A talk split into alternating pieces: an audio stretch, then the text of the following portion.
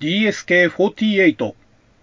昭和48年生まれのおっさんがブラジルの人に話しかける穴に向かって昔の歌話を語るラジオ DSK48 パーソナリティはハンドルネーム DSK こと大輔です。よろしくお願いいたします。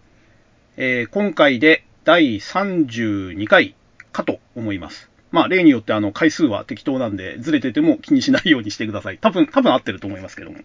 で、えー今回はですね、もう、えー第29回から長々と続くことになってしまった、えー昭和の筋肉マン旧シリーズを語るの、えー何回目だ ?29、30、31の4回目ですね。えー通算4回目の、えー黄金のマスク編の2番目ですね。えーもう前中後編で収まるかどうかも怪しいので、えーもう呼び方は丸1丸2と、えーいうことで順番でつけて気にしないことにすると、えいうことで今回はですね、黄金のマスク編2と、えいうことで、え前回50のリングのえー直前まで語りましたので、いよいよですね、黄金のマスク編で一番盛り上がって、えー華やかだった、あの、50のリングの戦いを中心に今回は語ろうと思います。で、前回ですね、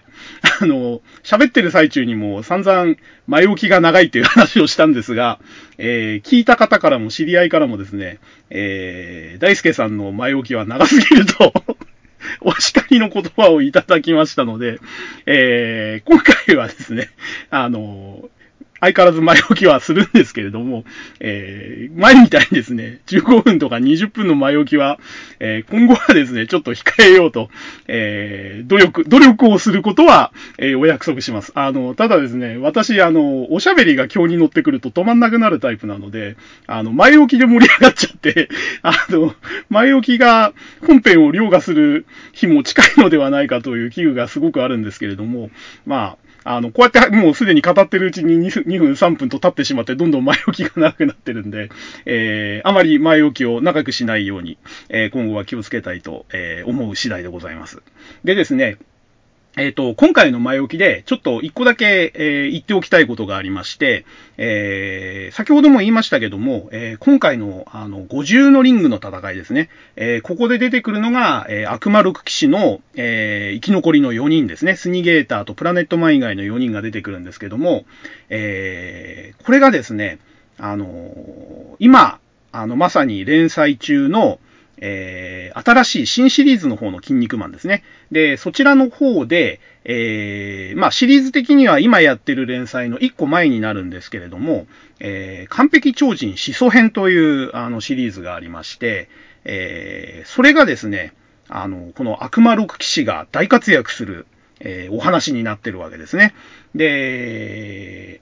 今ですね、あの、私このラジオは、あの、昔話をするラジオなので、あまり時事ネタとか、えー今が何年何月ですよっていうのは、意図して入れないようにしてるんですけれども、もしですね、えー今回のこの放送を聞いた方がですね、えー久しぶりにその、筋肉マンの続きを見たいと。要は旧シリーズは読んでるけど、え新シリーズは読んだことないよって人はですね、実はですね、この放送してる期間でですね、あの、新シリーズを読むチャンスなんですよ。あの、筋肉マンの、えー連載開始40周年だったかな？かなんかの、えー記念でですね、えっ、と、今やってるその筋肉マンの新連載シリーズの、え無料公開をやってます。で、えー、旧シリーズは36巻で完結して、そこでお話は綺麗に終わってるんですけれども、えー新シリーズはですね、前もちょっと言いましたけども、えーそこから直接繋がってるお話ということで、えー読み切りを集めた37巻を挟んで、えー38巻から、えー36巻の最後のあの、大井争奪編の、筋肉性大井争奪編の、えー終了直後から、えーお話がそのまま続くと。えーいう新シリーズが38巻から始まるんですね。で、今、確か、えっ、と、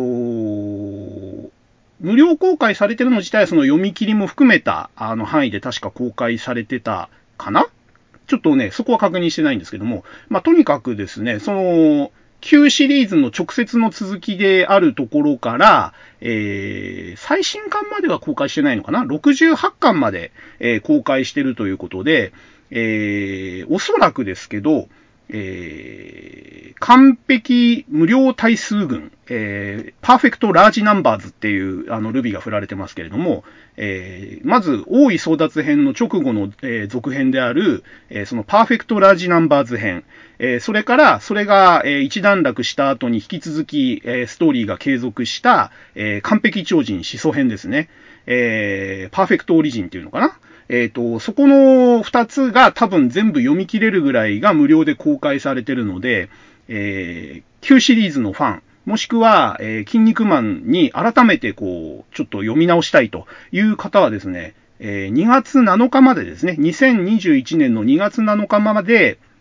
えー、その新シリーズの部分だけ、えー、無料公開されてますんで、まあ、関数が30巻分ぐらいあるんで、読むのすっごい時間かかりますけれども、えー、ぜひですね、あの、特に旧シリーズのファンの方に、えー、この新シリーズは読んできたいただきたいんですね。えー、最初のそのラージナンバーズ、パーフェクトラージナンバーズ編は、えー、まあ、あんまり言うとネタバレになっちゃうんですけれども、えー、悪魔七超人が、えー、出てきます。で、えー、パーフェクトオリジン編ですね。えっ、ー、と、完璧超人始祖編の方では、えー、悪魔六騎士が出てきます。えー、でですね、この二つのシリーズっていうのは、えー、筋肉マンの旧シリーズを読んでれば読んでるほど、えー、実に深みが増す構成になってまして、えー、旧作の話の流れだとか、セリフだとか、え、その時の戦いをベースにした、え、心情だとか、技だとか、え、そういったところが垣間見える。あの、旧シリーズのファンは、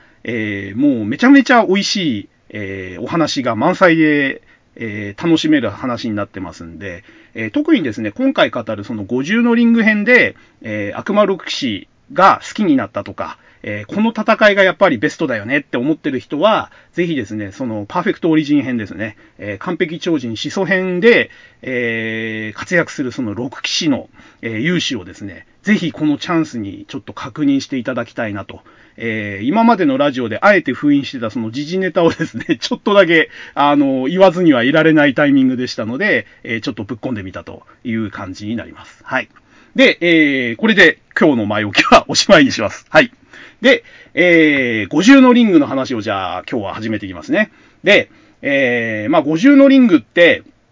あの、前回のあの話の時もしたんですけれども、えー、非常にですね、筋肉マンの突っ込みどころが、えー、集約されたようなお話になってまして、えー、まずですね、そのウォーズマンの体内に、え、飛び込んで戦うっていうところが、えー、筋肉マン全編を通してもかなり、え、得意な、え、設定になってると。いうところと、え、そもそもその体内になんで飛び込まなきゃいけないのとか、飛び込んだ後に、えー、どういうことをしなければいけないのってところも、全部とんでも設定だらけで、えー、さらにそのウォーズマンの体内に50のリングを立てて、そこで戦って、で、戦いの決着がついたらさらに脱出してってところまで、えー、もう何から何まで突っ込みどころしかないと、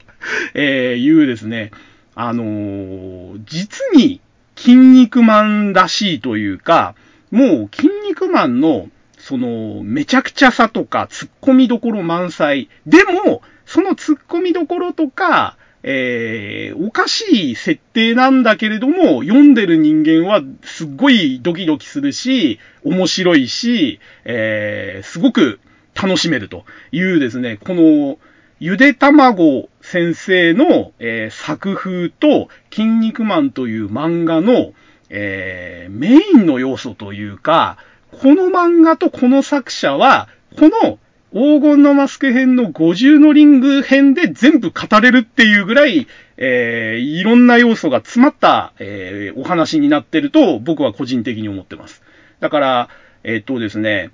筋肉マンって旧シリーズ36巻あるんですけど、すっごくすっごく極論しちゃえば、この50のリング編だけ読めば、大体筋肉マンに合うか合わないかがわかるというか、もう、ここが、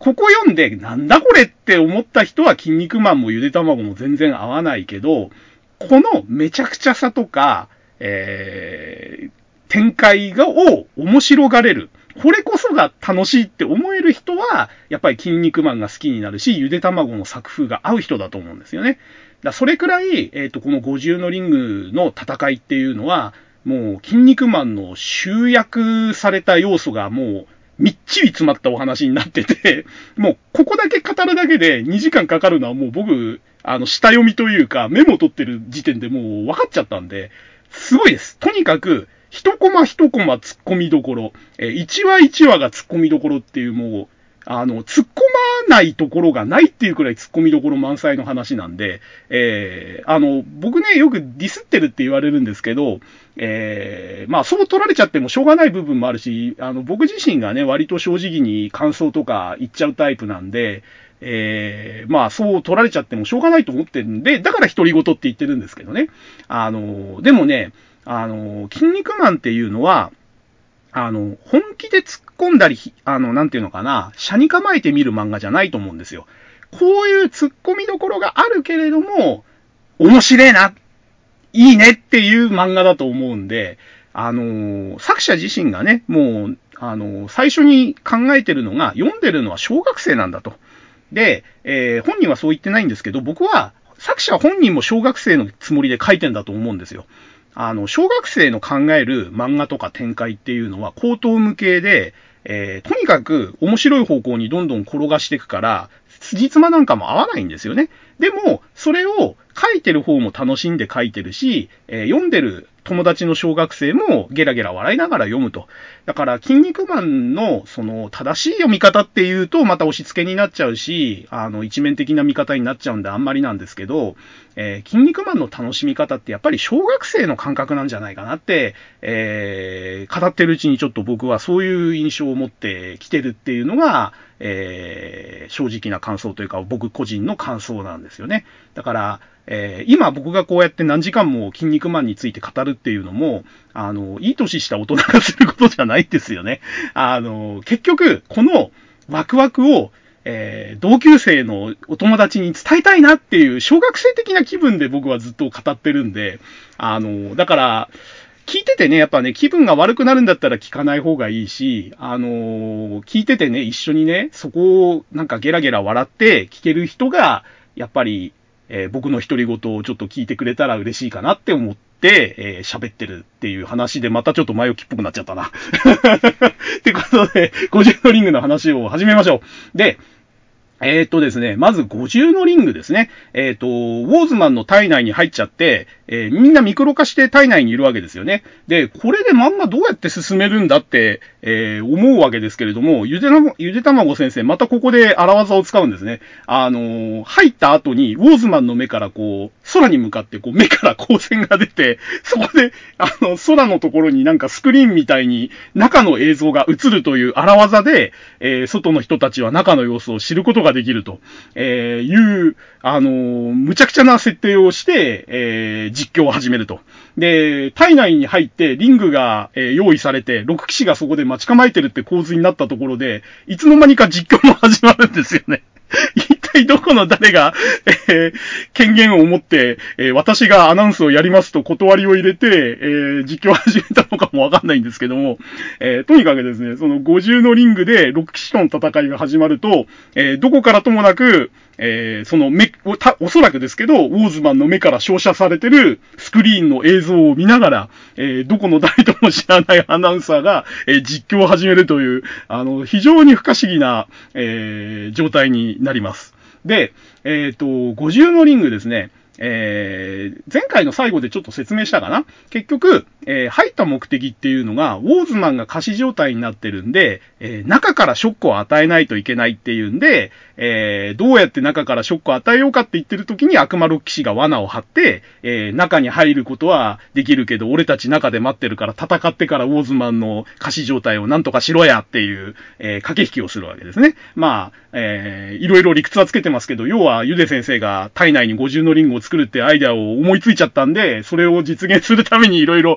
理屈付けをしてるわけですけれども。で、えー、まあ、それで入って、えー、もう最初の目的がそれなんだからやることは決まってるわけですよ。えー、50のリングがあろうが、6騎士がそこで待ち構えてようが、筋肉マンたちがやるべきことっていうのは、さっさと、えー、ショックを与えられる位置まで、えー、登って、で、ウォーズマンのその心臓にショックを与えるっていうのが目的なわけですね。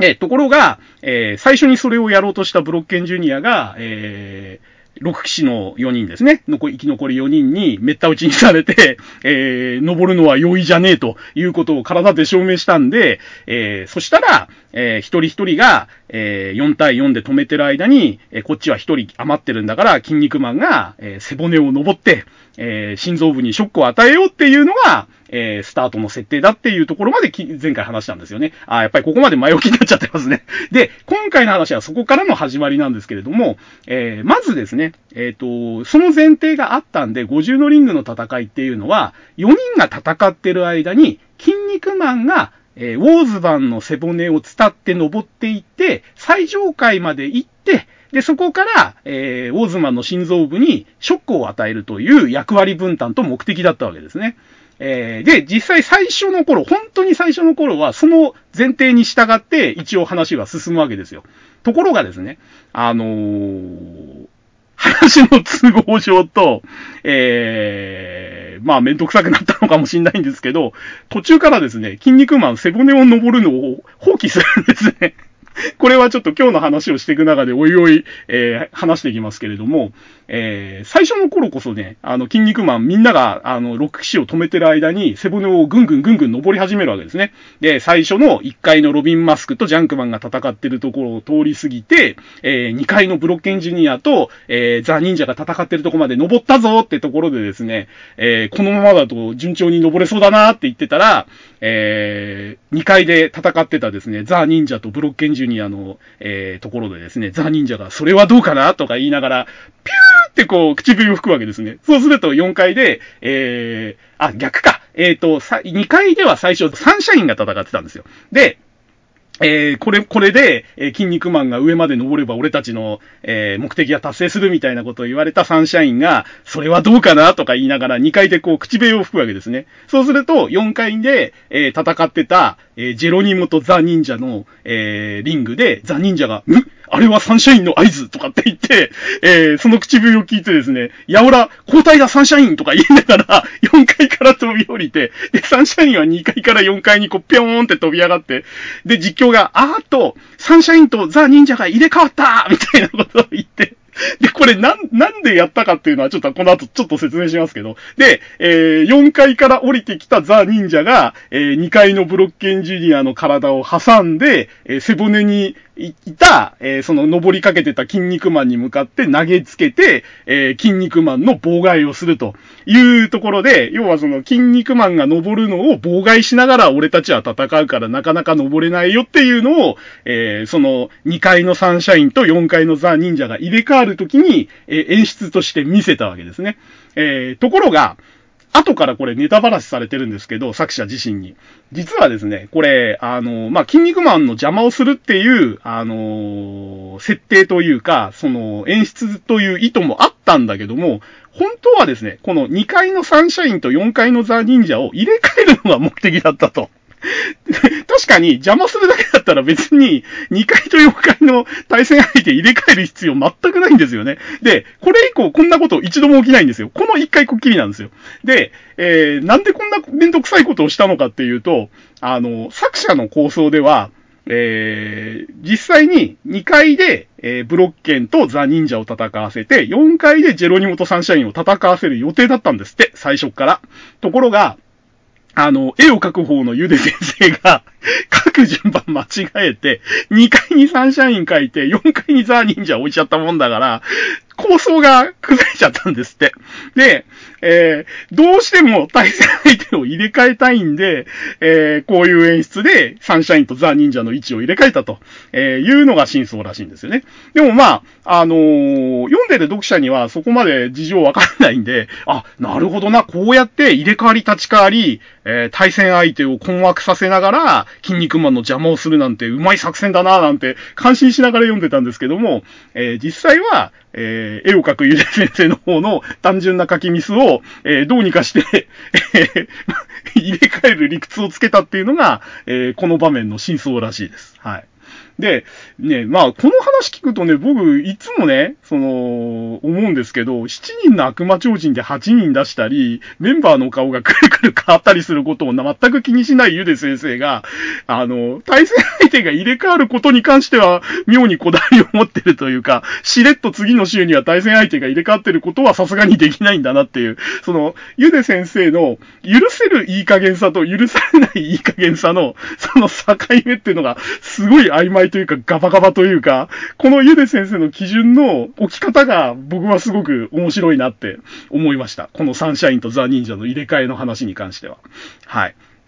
で、えー、まあ、こうやって妨害されながらも、筋肉マンは諦めずにまた背骨をこう、登り始めるわけですね。で、そうすると、えー、いよいよですね、あれですよ、あの、1階のロビンマスクとジャンクマンの戦いですね。で、えー、ここが始まるわけですね。で、えー、ジャンクマンはですね、一応この最初の設定の筋、登る筋肉マンを妨害しながらロビンマスクと戦うという設定を忠実に守ってる、えー、ちゃんとした超人でして、えー、必殺技はですね、皆さんジャンクマンご存知だと思うんですけれども、えー、両手に板がついてて、その板に、えー、鋲が、尖ったトゲが2本、こう、突き出てるという、すごくシンプルでわかりやすい超人ですね。で、えー、この、えー、トゲがついた板で相手を挟むジャンククラッシュ。これだけです。ジャンクマンの必殺技と言ったらジャンククラッシュ。もうこれ一択なんですよね。で、いろいろ、あの、魔技ダブルフェイスって言って、頭の後ろに、えー、このじ、もう一つ顔を出して、背中側にもジャンククラッシュができるとか、えー、胸から、えー、もうトゲが出るんだぞとか、いろいろやるんですけれども、やってることは結局、最終的にフィニッシュのジャンククラッシュにどう持っていくかっていう、あの、非常に明快でわかりやすい超人なんですよね。もう、ジャンククラッシュは、一回食らったらほぼ、えー、即死。あの、食らった時点で勝ち確定に近い感じの強烈な技なんで、あの、いかにこの一芸、このジャンククラッシュだけを鍛え上げて、このジャンククラッシュをどう決めるかってところに特化した超人なんですよね。だそういう意味ではね、あの、今まで出てきた その、敵の超人というか、ライバル超人とか悪魔超人の中でも、えー、ジャンクマンというのは本当に異質というか、この技を決めるためだけに戦ってるってみたいな、あの、非常にわかりやすい。だけども、えー、常に危機感がある。あの、一度もミスが許されないという、危機、あの、緊張感がある、えー、超人なんですよね。だこれの対戦相手として、またその、ロビンマスクを持ってきたっていうのが僕はね、すごくあの、マッチメイクでうまい、あの、組み合わせだなって、えー、ちょっと思ったところなんですよね。で、逆にロビン・マスクっていうのは、すごく技が多彩で、戦法も多彩で、で、やっぱりあの、正義超人のリーダー格っていう位置を占めてる超人なので、あの、非常にこう、いろいろ動き回れる器用な超人なんですよね。だその器用な超人と、えー、不器用な超人がマッチメイクをするっていうね、この組み合わせがね、僕は非常に好きですね。ジャンクマンとロビン・マスクの戦いっていうのは。で、えー、このジャンクマンがですね、えー、一応その最初の筋肉マンの登るのを妨害するというのは頭に置いた戦い方をするわけですね。えー、ロビンマスクを、えー、背骨側の方に位置するように追い詰めて、で、そこのロビンマスクに向かってジャンククラッシュをかけると。で、ロビンマスクは避けるのは簡単なんだけども、え、ジャンククラッシュを避けてしまうと、え、背骨を登ってるキン肉マンに対してジャンククラッシュが行くわけですね。で、そうすると、えー、ウォーズマンの背骨も傷つくし、キン肉マンも登れないと。だから、お前は、俺のジャンククラッシュを避けるわけにはいかないんだっていう理屈で、えー、ロビンマスクを精神的に追い詰めていくわけですね。で、だったら、背骨側に追い詰められなきゃいいじゃないかって思うんですけども、そうすると、ロビンマスクを無視して今度はジャンクマンは、えー、背骨を攻撃するぞって、えー、いう素振りを見せるわけですね。だから、ロビンマスクは、えー、自分の位置取りと関係なく、どちらにしてもそのジャンクマンのジャンククラッシュがキン肉マンとウォーズマンの背骨に向かうのを、どうにかして止めなければいけないという、え制限を、えー、つけられちゃうわけですね。だこの制限がある戦いの中で、えー、どうやってジャンククラッシュを防ぎ、かつ、キン肉マンの安全と、ウォーズマンの背骨を傷つけさせないという目的を達成するかという、えー、不利な状況でロビン・マスクはジャンクマンと戦うという戦いになってます。で、えー、結局ですね、あのー、一度目のジャンククラッシュ、えー、その防ぎ方が思いつかなくて、え結局、キン肉マンとウォーズマンの背骨を守るために、一度ジャンククラッシュをロビンマスク食らっちゃうんですね。で、えその時は、えロビンマスクがつけてた鎧を、えージャンククラッシュの間に挟んで脱出するということで、体は傷つかずに、えとりあえず目的を筋肉マンを守ると。で、自分も助かるという目的は達成できたんですけれども、そこでジャンクマンは、えー、その、残ってた鎧ですね。それを、えジャンククラッシュの連続で、え鋼鉄の、えー、正方形に成形しちゃってですね、お前はまともに食らってたらこんな形になっちゃうんだぜってまた脅しをかけるわけですね。で、今回は、えー、鎧でお前防げたけれども、もう次は防ぐ鎧ないから同じことされたらどうすんねんってこう言われて、ロビンマスクも真っ青になっちゃうわけですね。ああ、もう手がない、どうしよう、みたいな感じでね。で、また、再びその背骨に向かってジャンククラッシュするジャンクマンをどう防ぐかっていうところを考える時間も与えずに、また、えー、問いかけられて。で、ロビンマスクは一か八かっていうことで、えー、両手で、あの、両脇のその迫ってくるジャンクマンの手を、板をですね、止めて、で、これでジャンククラッシュを止めたと、えいう力ずくで止める方向に行ったんですけれども、えそこでですね、今度は胸からもトゲが飛び出すよということで、えトゲが飛び出して、だから、押さえ、両、両方の板を押さえてたんだけれども、え両手がガラ空きになっちゃったんで、今度は正面の胸から突き出てたトゲで、えロビンマスクはついにダメージを受けてしまうと。で、えー、ちょっとね、その後の流れどうだったかな？えー、っとね、その後、えー、っと、ジャンククラッシュ結局一回食らっちゃったのかな？で、えー、な、なんで食らっちゃったのかな？あ、そうだそうだ。えっ、ー、と、多分、食らったのはその後ですよね。えっ、ー、と、その後なんか反撃かなんかして、で、えっ、ー、と、ジャンクマンが、その胸のトゲが、あの、キャンバスに刺さっちゃって、うつ伏せで動けなくなっちゃったところに、えー、トップロープから、えー、2ドロップをかけるかなんかしようとしたんですよ。そしたら、えー、さっきのマギダブルフェイスですね。えー、うつ伏せになってても俺は後ろに顔が出せるぜって言って、後頭部のところにジャンクマンの顔がもう一個出てきて、で、それで背中側にジャンククラッシュをすることで、えー、ロビンマスクがついにそのジャンククラッシュをまともに食らっちゃうと、えー、いうことで、えー、ロビンが大ダメージを受けちゃうと。で、ここで、えっ、ー、と、前回ちょっと言ったかな、僕があの、大好きだって言ってたその演出なんですけれども、ジャンククラッシュを食らったことによってですね、ロビンマスクのその、えー、兜、えー、の、ひさしの部分がぐにゃぐにゃに曲がるんですね。えっ、ー、と、ダメージ表現としてはすごくわかりやすいというか、あの、兜とか鎧をね、つけてる、あの、ロビンマスクならではのダメージ表現なんですけども、えー、ジャンククラッシュを食らって血まみれになるだけじゃなくて、えー、被ってた鋼鉄の兜もひしゃげちゃって、えー、ひさしがもう曲がっちゃうと、えいう状態になったロビンマスクが描写されるわけですね。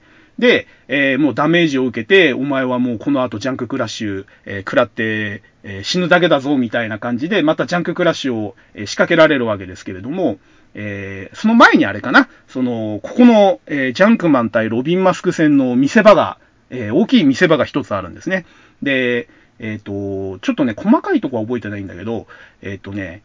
その、ジャンククラッシュを食らって血だらけになってひざまずいてるロビンマスクが、それでも立ち上がりながら、えこれはね、あの、もう、単なる、えー戦いじゃないと。えー、正義超人と悪魔超人どちらが生き残るかの戦争なんだみたいなことを叫びながらこう、えー、血まみれで立ち上がるんですよね。ここがね、あのー、僕は黄金のマスク編の一つの象徴的なシーンだと思ってるんですね。あの七人の悪魔超人編の時は前も言いましたけども、え個人対個人のプライドをかけたとか、えチャンピオンベルトをかけたみたいな、あのなんていうのかな。どっちかっていうと、まあ、一応、えっ、と、アイドル超人軍と悪魔超人軍という団体戦にはなってたんだけれども、えー、あくまで、その、それぞれの、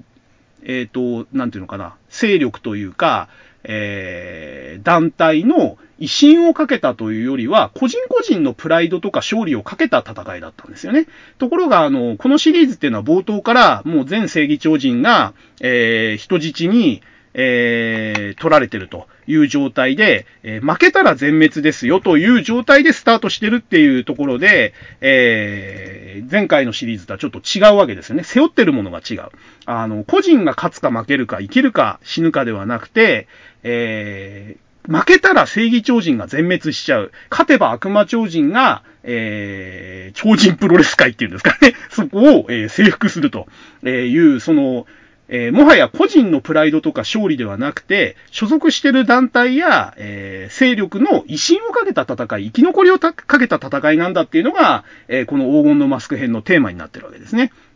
なので、えっ、と、ここでですね、ジャンクマンのジャンククラッシュから血まみれで立ち上がったロビン・マスクが、えーこれはもう、生き、どちらが生き残るかの戦争なんだって叫んだシーンっていうのが、えーこの黄金のマスク編のテーマを、ロビン・マスク自体が熱く叫ぶというシーンで、えすごく印象に残ってる、えシーンですね、個人的には。で、えーこの後ですね、え立ち上がったロビンに対してまたジャンククラッシュを仕掛けるんですけれども、えーもう一回食らったらもう完全に負けちゃうと、死ぬと。えーじゃあロビン・マスクはどうするかって考えるんですけれども、ここでロビン・マスクが考えたのは、そうだ、ジャンククラッシュを避けるためにはスピードが必要だって言って、少しでもスピードを上げるんだって言って、えーひしゃげた日差しを、えー最初にベルトを取ったのかな？腰のベルトを引きちぎって、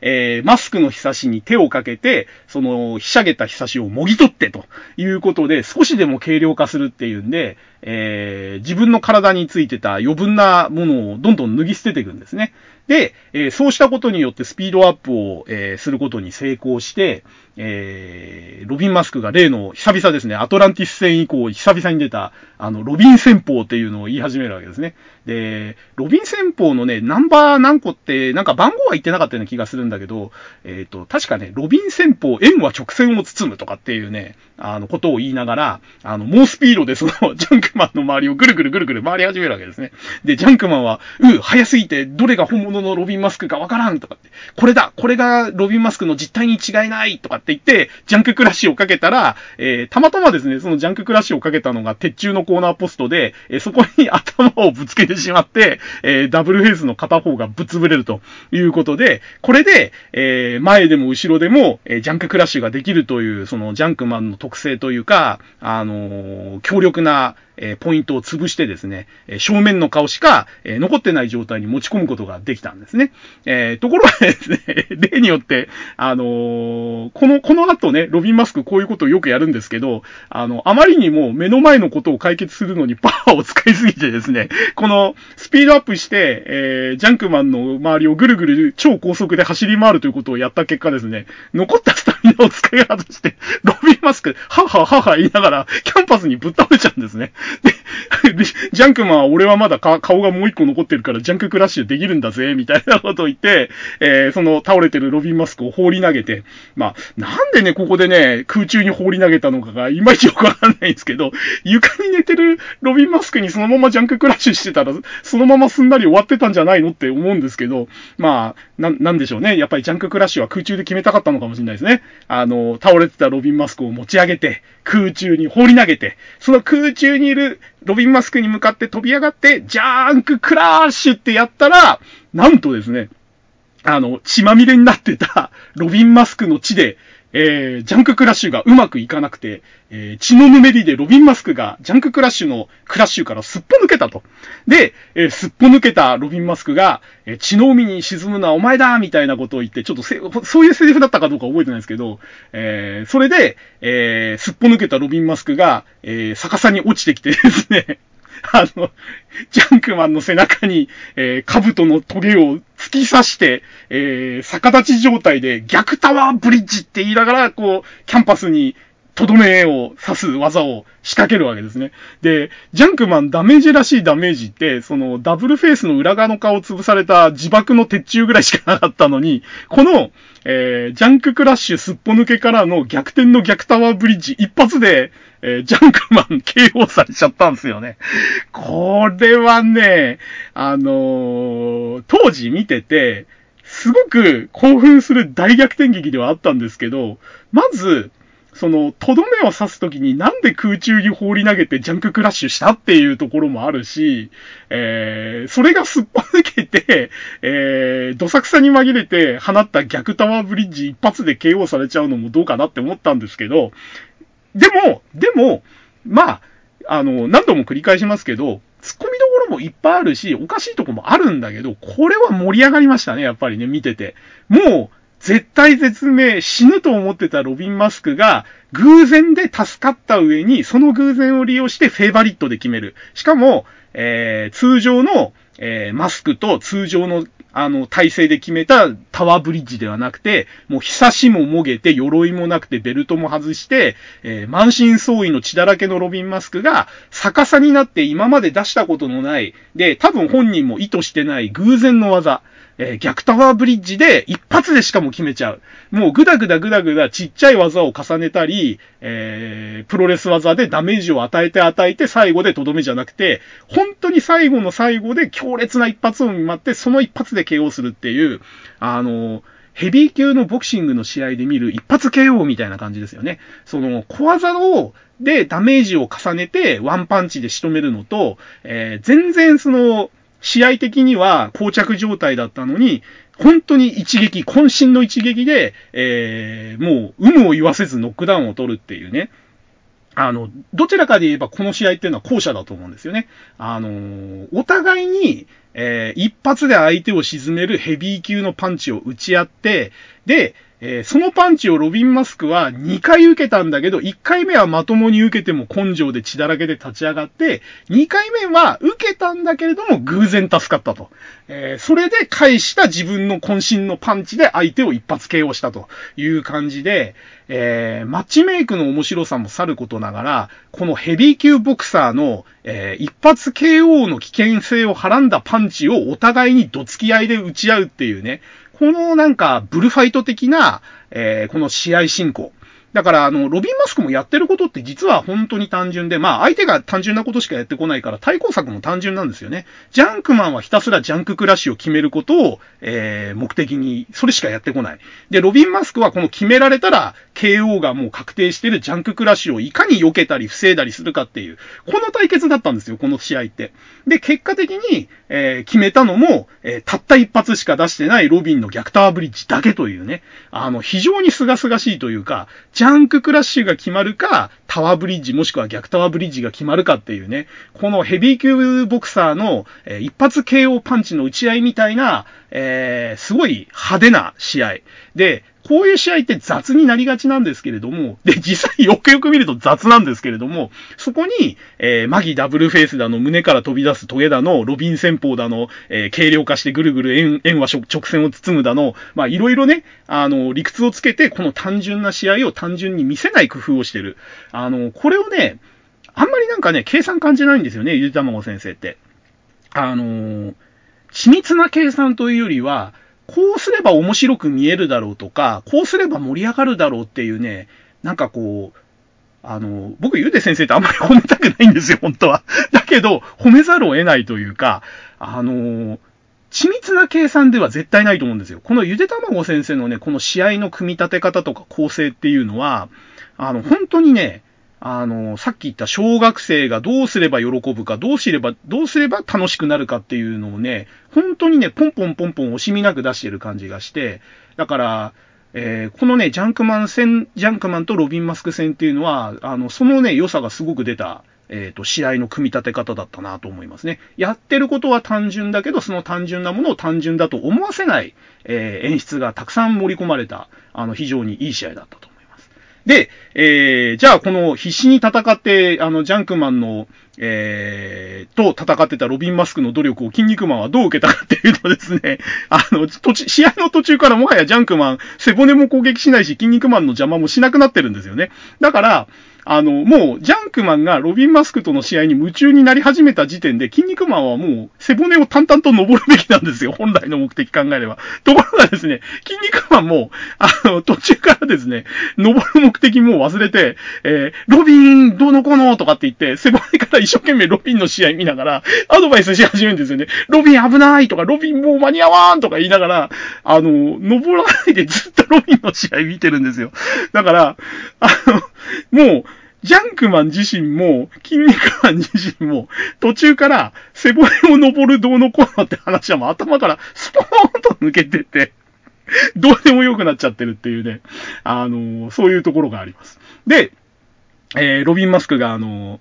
俺はもう疲れたからちょっと少し休ませてもらうぜって言って、えー、まあ、試合の結果がついた後に、えー、そこで倒れ込むわけですね。で、えっ、ー、と、確かね、えっ、ー、と、その時に、あの、やっぱり黄金のマスクが本物か偽物かっていう、まあ、どうでもいい判定をやったんですけど、まあ、例によってやっぱり割れちゃってて、え、この黄金のマスクは偽物だったよということで、筋肉マンはその結果を見届けてからですね、え、黄金のマスクが本物か偽物かは、えっ、と、この50のリングの戦いに関しては、後でやればいいことなんであって、本来は筋肉マン、黄金のマスクがどうのこうの気にしないでどんどん背骨登るべきなんですけど、えー、ここでですね、ロビンマスクの決着も見て、黄金のマスクが本物か偽物かの結果も見届けた上で、えー、2階に向かってこう背骨を登っていくわけですね。で、えー、この50ダリングの戦い前編を通して、えー、の突っ込みどころなんですけれども、えー、筋肉マンが登ってった、えー、順番に登ってった試合が、えー、動き始めて、えー、そこの順番に、えー、試合の決着がつくという非常に都合のいいことが起こります。えー、なのので、えー、1回のロビンマスクとジャンクマンの戦いの決着がついた後に、えー、2回のブロッケンジュニアとザ・忍者の試合に、が行われてる2階のリングに行くと、えー、例によってですね、あの、7人の悪魔超人編から全く成長がないんですけど、えー、他の試合は膠着状態です。一体この一回の試合が決着つくまで他のリングは何をやってたんだっていうところがさっぱりわかんないというね。で、えー、2階についた筋肉マンが見た風景はですね、あの、ボロボロになった軍服をまとった、えー、ブロッケンジュニアが何度ザ・忍者に技を仕掛けてもその技を返されるというシーンから2回の試合は始まるわけですね。で、ここでよく突っ込まれるのが、えー、50のリングの戦いが始まった時ですね。えっ、ー、と、ちょっと引きの構図で、えす、べてのリング、4つのリングが、えー、様子が見える状態のコマで、えっ、ー、と、リングのがカーンと、こう、ゴングが鳴って、試合が、4つのリングの試合が一斉に始まるっていうシーンがあるんですけども、そこのシーンでですね、2階のブロッケンジュニア軍服脱いでるんですよね。上に来てた軍服を、こう、バッてこう、脱ぎ捨てるのがそのコマに書かれてんですよ。ところが、筋肉マンが登ってったら、その脱ぎ捨てたはずの軍服また上に来てて、その上に来てた軍服がボロボロになってるっていうね。あの、試合が始まった時に脱ぎ捨てた軍服また来てたんかいっていうね、突っ込みどころがあるわけですね。はい。で、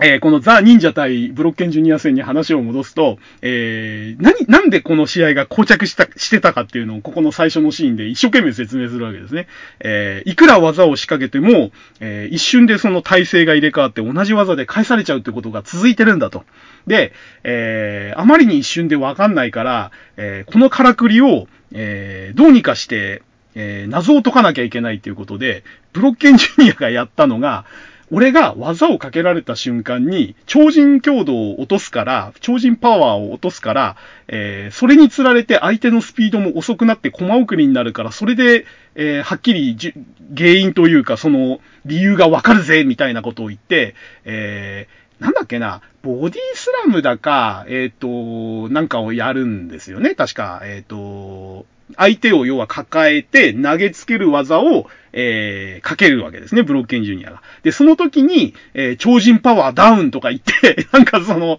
どういう理屈かわかんないんだけども、えー、超人強度、いわゆる超人強度もしくは超人パワーというものを落とすと、えー、なんかスピードが落ちるらしいんですよ。え？そんな話あったっけって感じなんですけど。で、そうすると、スローモーションになって、えー、ザ・忍者を抱えて、えー、リングに叩きつけようとするブロッケンジュニアの様子がこう、おおまるでスローモーションのように見えるって筋肉マンが言うんですけども、そしたら、叩きつけようとしたザ・忍者がブリッジの体勢でその技に耐えて、えー、そこから体を起こして、同じ技を、えー、使ってブロッケンジュニアをリングに叩きつけるということで、これが純逆自在の術の正体かみたいなことを、えー、筋肉マンもブロッケンも納得するわけですね。いやー、いや、超人パワーを落としたからスローモーションになるって理屈はよくわからないぞって、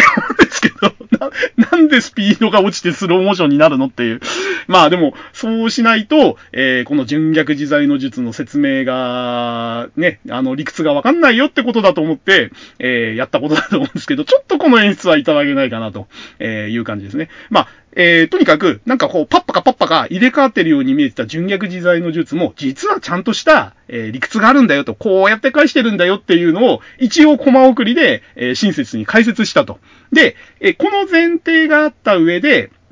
えー、この後ですね、えー、ザ・忍者があの、消熱地獄を、あの、彼のね、あの、地獄の、えー、名称である消熱地獄にちなんだ技を出すわけですね。えー、それがその忍法雲糸縛りっていうやつで、えー、リングの四方にある、えロープをですね、相手の体に絡めていって、えリングの中央で、えがんじがらめにするとロープを使って。で、これの周りに、えー、口から火の玉をいくつか吐き出してですね、えー、で、このリングのロープは特殊な、えー、素材でできててね、なんだっけな、なんか蛇の皮だかなんかでできてて、えー、その熱を、あのー、与えると、えー、それが締まるようにできてるんだと。だから、えー、首の周りとか手の周りとか足の周りに絡めたロープが、この周りに出した太陽で炙られて、えそれによって、その素材の力によってロープが全部締まっていくと。えこれが、え消熱地獄だみたいなことを言い始めるわけですね。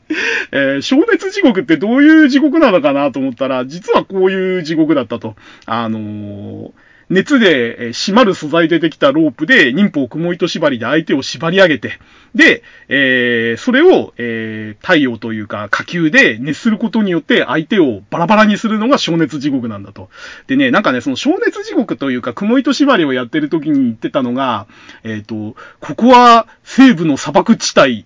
消熱地獄じゃーみたいなことをなんかザ・忍者が言ってたような気がするんですよね。で、ザ・忍者って日本の忍者なのになんで西部の砂漠地帯なんだろうとかいろいろ考えた記憶があって、いや、そう言ってたかな言ってないかななんか僕の記憶ではね、なんかね、西部の砂漠地帯っていうね、セリフがすごく印象に残ってて、なんかそんなことを言ってた気がするんですよ。すっごくなんかね、違和感のあるセリフを言ってたって印象があって、えっ、ー、と、記憶頼りで言ってるんで、ひょっとしたら違うこと言ってたかもしれないんですけど、なんかね、その、雲糸縛り言ってた時のその消熱地獄国の説明がね、すごくなんかね、違和感があったというか、なんかその、使ってる本人と、シチュエーションと、消熱地獄がどうもなんかあんまり、こう、ピンとこないというか、まあそんな感じだったんですよね。で、えー、ブロッケンジュニアはですね、もうがんじがらめにされて、太陽、火球まで周りに浮かべられちゃって、もう絶対絶命だったわけですね。で、えー、もう脱出不可能だということで、で、何をやるのかなと思ってたら、えー、なんか最後に、あのー、聞いてくれないか、みたいなことを言って、ザ・忍者をこう自分の近くに引き寄せるわけですね。で、なんだっけな、なんかザ・忍者が、それで、な、なんでそんなことしたのかわかんないんだけど、なんか、あの、ブロッケンジュニアに近づいてったんですよね、確か。ブロッケンジュニアに声かけられて、なんだなんか言いたいことあんのかみたいな感じで近づいてったら、えー、頭をつか、掴まれてですね、ブロッケンジュニアに。で、ブロッケンジュニアが、ジュニアが、一か八かだ目には目を、歯には歯を、の、純逆自在の、逆じ、純逆自在の術みたいなこと言って、なんか、ザ・忍者とブロッケンジュニアの、その、位置を無理やり入れ替えたんですよね。で、これ、小学生が見たっておかしいんですよね。がんじがらめで動けなくなってるところに、なんだっけな、起きて破りのとかって言ってたのかなあの、起きて破りの純脚自在の術とか言いながら、えー、相手を掴んだだけで、そのがんじがらめの状態を脱出した上で相手をがんじがらめの状態に持ってけるっていうね。で、えー、それをやった後のブロッケンジュニアのセリフがまた、あのー、聞いていて 見よう見まねでやったがうまくいったぜみたいなこと言っててきのスープレックスをブリッジで返すっていうのとは全然理屈が違うわけですよ。全身がんじがらめになってる人間が腕だけで相手を捕まえて、見よう見まねでその状態をそっかり入れ替えるって、どうやってやったんだよっていう話で。これはね、ちょっとね、あのー、ずるい。この理屈が通じるなら、見よう見真似の純逆自在の術って筋肉バスターでも何でも返せますよ。これはね、ちょっとね、ゆで先生ね、強引でしたね。あの、その前に、あの、純逆の自在の術はこういう理屈でちゃんと理屈があって返せる術なんだよ、技なんだよっていうのを示した後にやったことが、見よう見真似で、漢字絡めに縛られた状態を入れ替えられるっていう、むちゃくちゃな、あの、返しだったんで、これはね、ちょっと、あれでしたね。で、えー、入れ替えられちゃったザ・忍者がですね、また無様なことにですね、自分の技で脱出できなくて、そのまま5体バラバラになっちゃうんですよね。で、これで勝ったぜ、みたいなことをブロッケンジュニアが言うんですけれども、えー、その後実はですね、そのバラバラになった5体がですね、またふわふわふわーってこう浮き上がって、えー、元通りにくっついてまたザン忍者として攻撃してくるわけですね。で、えー、ブロッケンジュニアが驚いて、いや、5体バラバラで、え、復活できる、超人なんてありえねえとかって言って、えー、正体を見極めてやるって言って、ベルリンの赤い雨つってこう、スパスパスパってやるとですね、あのふわふわ浮いてた体がボトボトボトと落ちてって、最後に残ったのは胴体だけと。で、えー、ザ・忍者はその胴体の中に亀のように手足を引っ込めて、首も引っ込めて、えー、実は残りのパーツは全部念力で操ってたんだ、みたいなことを言い始めて、胴体から手と足と頭がズボズボズボって出てきて、えー、本来の、え、本、本物が出てくると いうことをやるんですけれども、これ、え、さっきの、えー、雲糸縛りでバラバラになるってところを見せたいだけのための設定で、なんで胴体の中に潜んでたのかとか、なんでわざわざ手とか足とか頭を念力で操ってたのかっていう説明とか理由は一切なくて、要はこういうことをやってたからバラバラになっても助かったよっていう理屈付けをしたいだけで、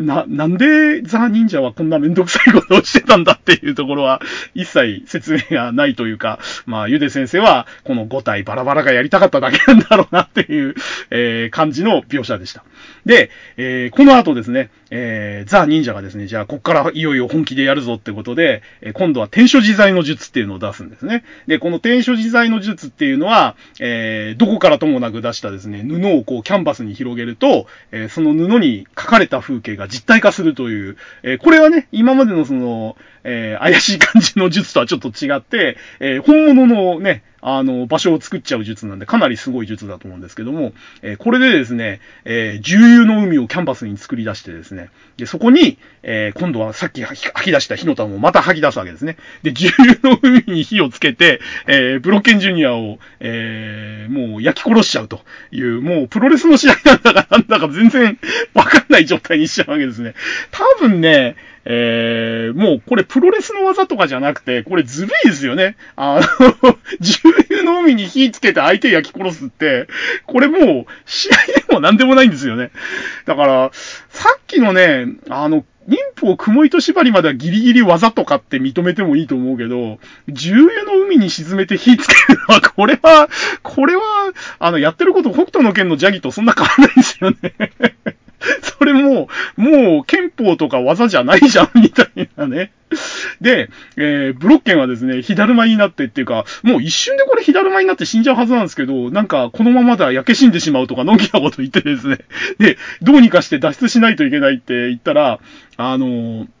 なんだっけな、ブロッケン本人が思い、思いついたんだったかな。あの、これは、あの、風を、強力な風で火を吹き飛ばすしかない、みたいなことを言って、で、風を起こすには、あの、ここの、ウォーズマンの体内の肺があるから、その肺を、えー、傷つけてそこから出る空気で吹き飛ばそうとかっていう、とんでもないことを言い始めるんですね。で、ブロッケンが、申し訳ないが、ウォーズマン、お前の肺を少し傷つけて火を消させてもらうぜ、みたいなこと言って、えー、被ってた帽子を放り投げてですね、あの、ウォーズマンの肺をガシャンと割ってですね、ガラスみたいな素材出てきてて、で、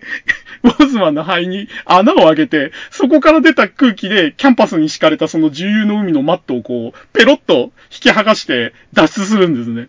で、あの 彼らが飛び込んだのは、仮死状態のウォーズマンを助けるためなのに、肺に穴を開けるというとんでもないことをブロッケンはしてるんですけど、ちょいと傷つけさせてもらうぜの一言で、簡単に肺に穴を開けてしまうブロッケンは本当に僕はひどいなと思いますね。で、えー、この後ですね、あの、そのひっくり返った重油の海の、その、布をですね、えー、ザ・忍者がもろに被っちゃって、えー、逆に、こう、ザ・忍者が火だるまになっちゃうと。で、ブロッケンは、えー、ウォーズマンには悪いことしたけども、これで大逆転で俺の勝ちだってまた思うわけですよ。そしたら、えー、その焼けただれた体と顔でですね、ザ・忍者が、ふふふ、拙者は不死身だとか言いながら、また、あの、向かってくるわけですね。で、えー、その後ですね、また天書自在の術をやってですね、まあ、ね、もう風が吹いてるから、使えないのかなって思ったら、まだ使えるんですよね、天正自在の術。で、えっ、ー、と、もう風はなんかその、火、火を吹き飛ばす時だけで起こって、それ以降強風吹かないんですよね。ウォーズマン呼吸どうしてんのかなとかいろいろ考えちゃうんですけども。で、次の天正自在の術で、えー、今度は火山港をキャンパスに作ってですね、で、そこに、えー、ブロッケンジュニアを、あの、ブレンバスターかなんかでめり込ませた上で、えー、拙者の顔が焼けただれてしまったので、お前の顔をもらうぞとか言いながら、妊婦を顔写しとかって言って、えー、手のひらでそのブロッケンの顔を、えー、転写して、で、その手のひらを自分の顔に当てたら、くくく、これで、拙者も今日からブロッケンジュニアだとか言いながら、なぜか知んないけど、その術で、ブロッケンジュニアの顔を、えー、焼けただれた自分の顔の代わりにコピーするという技をわざわざ披露するわけですね。で、なんでこんなことをするのかなと思ってたら、まあ例によってゆで先生がやりたいことがあったわけですね。要はその、ブロッケンジュニアと、えー、ザ・忍者が同じ顔になったことによって、区別がつかない状態にしたかったんですね、ゆで先生は。で、えー、ブロッケンジュニアはですね、その叩きつけられた加工から、えー、ザ・忍者の足を掴んでですね、こうなったら死なばもろともだって言って、ザ・忍者をこう引っ張り込んで、一緒に加工に落ちていくわけですね。で、えー、ザ・忍者は命乞いするわけですね。嫌だ拙者はまだ死にたくないみたいなことを言うんですけど、えー、ブロッケンはいいじゃないか、一緒に死のうぜみたいな感じで、それともお前この加工はまやかしなのかって、えー、釜をかけるわけですね。そしたらザ・忍者は、い。や、まやかしなんかじゃない、この加工の先には本当の地獄が待ってるんだ。みたいなことを言いつつ二人で落ちていくわけですけども、その二人で落ちていくときに都合のいいようになんかこう、体のパーツがパラパラパラパラこう破れたり取れたりしていくんですよね。で、ザ・忍者のつけてた鉢金だとか、えー、頭の頭巾だとか、ベルトだとかがどんどんどんどん外れてって、なぜか知んないけど、パッと見た目、上半身裸のブロッケンと同じような状態に上半身裸のザ・忍者が出来上がるという状態で二人が加工に落ちていくっていうシーンになるんですね。で、えー、その頃場面転換して、下で、あの、へばってたロビンがですね、上の声が聞こえてくるわけですね。ここから先は本当の地獄なんだぞみたいな、えー、声が聞こえてきて、えー、で、ロビンがね、あの、例によってこう、ピンとくるわけですね。え、この先は地獄？え、ここに今寝っ転がってるのは、ジャンクマンの死体？って言って、こう、ジャンクマンが例のあの、胸のトゲを上にして、仰向けに倒れてるんですね。で、えー、ということは地獄の正体はジャンクマンなのではみたいなことを言ってるところにですね、上のキャンバスをバリッと破って、えー、ブロッケンとザ・忍者、区別つかない二人が落ちてくるわけですね。で、ロビン・マスクがいかんとか言いながら、こう、とっさにですね、その片っぽをこう抱きかかえて助けるわけですね。で、もう片っぽは、えー、そのまま落ちて、下のジャンクマンの死体の胸のトゲにぐさっと刺さって死んでしまうと。で、えー、どっちか区別つかないけど、とりあえず片っぽを助けたぞと。で、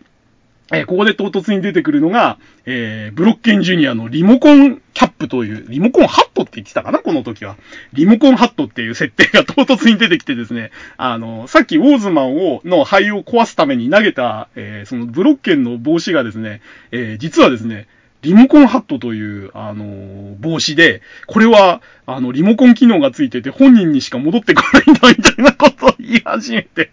そんな設定、必要かっていうか、そもそもあったかっていう、まさにね、この、あの、助けたブロッケンが本物かに偽物かっていうのを見せたいがためだけに作った設定ですね、これ。で、えー、ふわーっとですね、帽子が2階のその穴から降りてきてですね、あの、持ち主の元に行こうとするわけですね、リモコン機能がついてるんで。で、えー、ロビンがあれを見、それを見ながらですね、おお、あれはリモコンハット、あれは本人のところにしか戻らないんだ、みたいなことを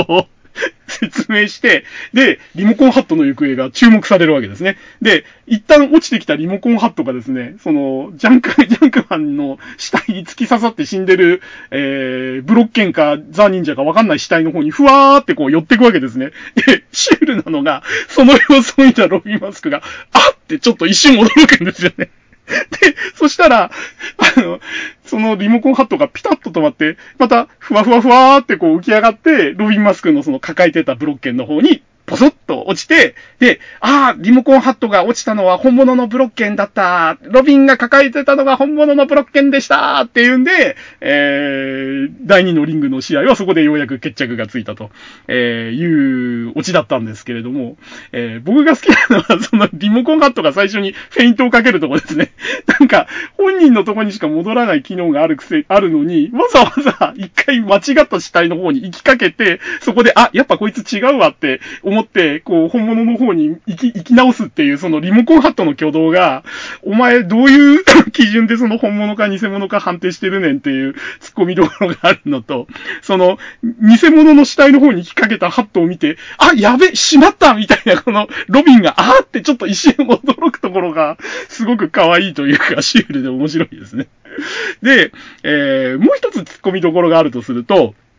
えー、結局、天書自在の術で作った火山って何だったのっていう話で、えー、どこまでが本物でどこまでが前かしだったのかっていう、えー、とりあえず、ザ・忍者が、えっ、と、火山の火口にブレンバスターで叩きつけた火口は紛れもなくあったわけですね。で、ところが、二人で道連れ地獄で落ちてった、その火口の穴というのはまやかしで、結局、そこのところは、えー、キャンバスで、で、そこを突き破って一回の、えー、リングに落ちてきたわけなんで、天書自在の術といえども、えー、本物と偽物の境目がどっかにあるわけですよね。だから重油の海も本物だったし、火口も本物だったけど、えー、その下のマグマとか溶岩は偽物だったという、よくわかんないんだよな、天書自在の術。まあ、あの、ね、あの、プロレスのリングを即座にこの別な空間に変えられるっていうのは非常にあの演出としては面白いんだけれども、えー、どこまでそれを許すかっていうところが非常に作者の都合というか曖昧な感じで、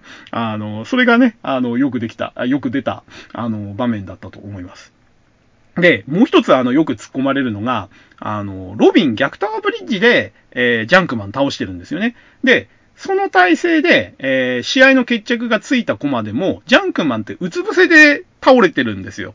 で、えー、ロビンはその後疲れ果てて少し休ませてもらうぜってへたばってたはずなんですよね。だから、逆、えっ、ー、と、1階のリングに残ってる状態っていうのは、逆タワーブリッジで、えー、うつ伏せで倒れてるジャンクマンの死体とへばってたロビンという構図が正しいんですよ。ところが、えー、2階からブロッケンとザ・忍者が、えー、飛び込んでくる直前ですね。あの、ロビンが上を見上げて、もしやその地獄とはジャンクマンの死体ではって、えー、推測するシーンではですね、うつ伏せで死んでたはずのジャンクマンがなぜかリングの中央で仰向けで寝てんですよね。だから、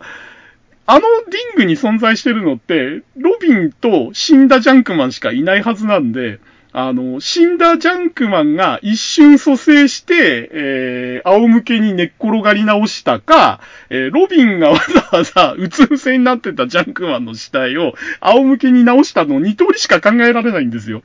で、えー、どう見てもジャンクマンが起き上がったようには見えないので、ロビンがおそらく仰向けにしたんですよね、ジャンクマンの死体を。だから、えー、そもそも、ジャンクマンの死体を動かしてなければ、その、ザ・忍者やブロッケンが命の危機になることもなかったんじゃないのという、えー、ツッコミが当然のように発するわけでして、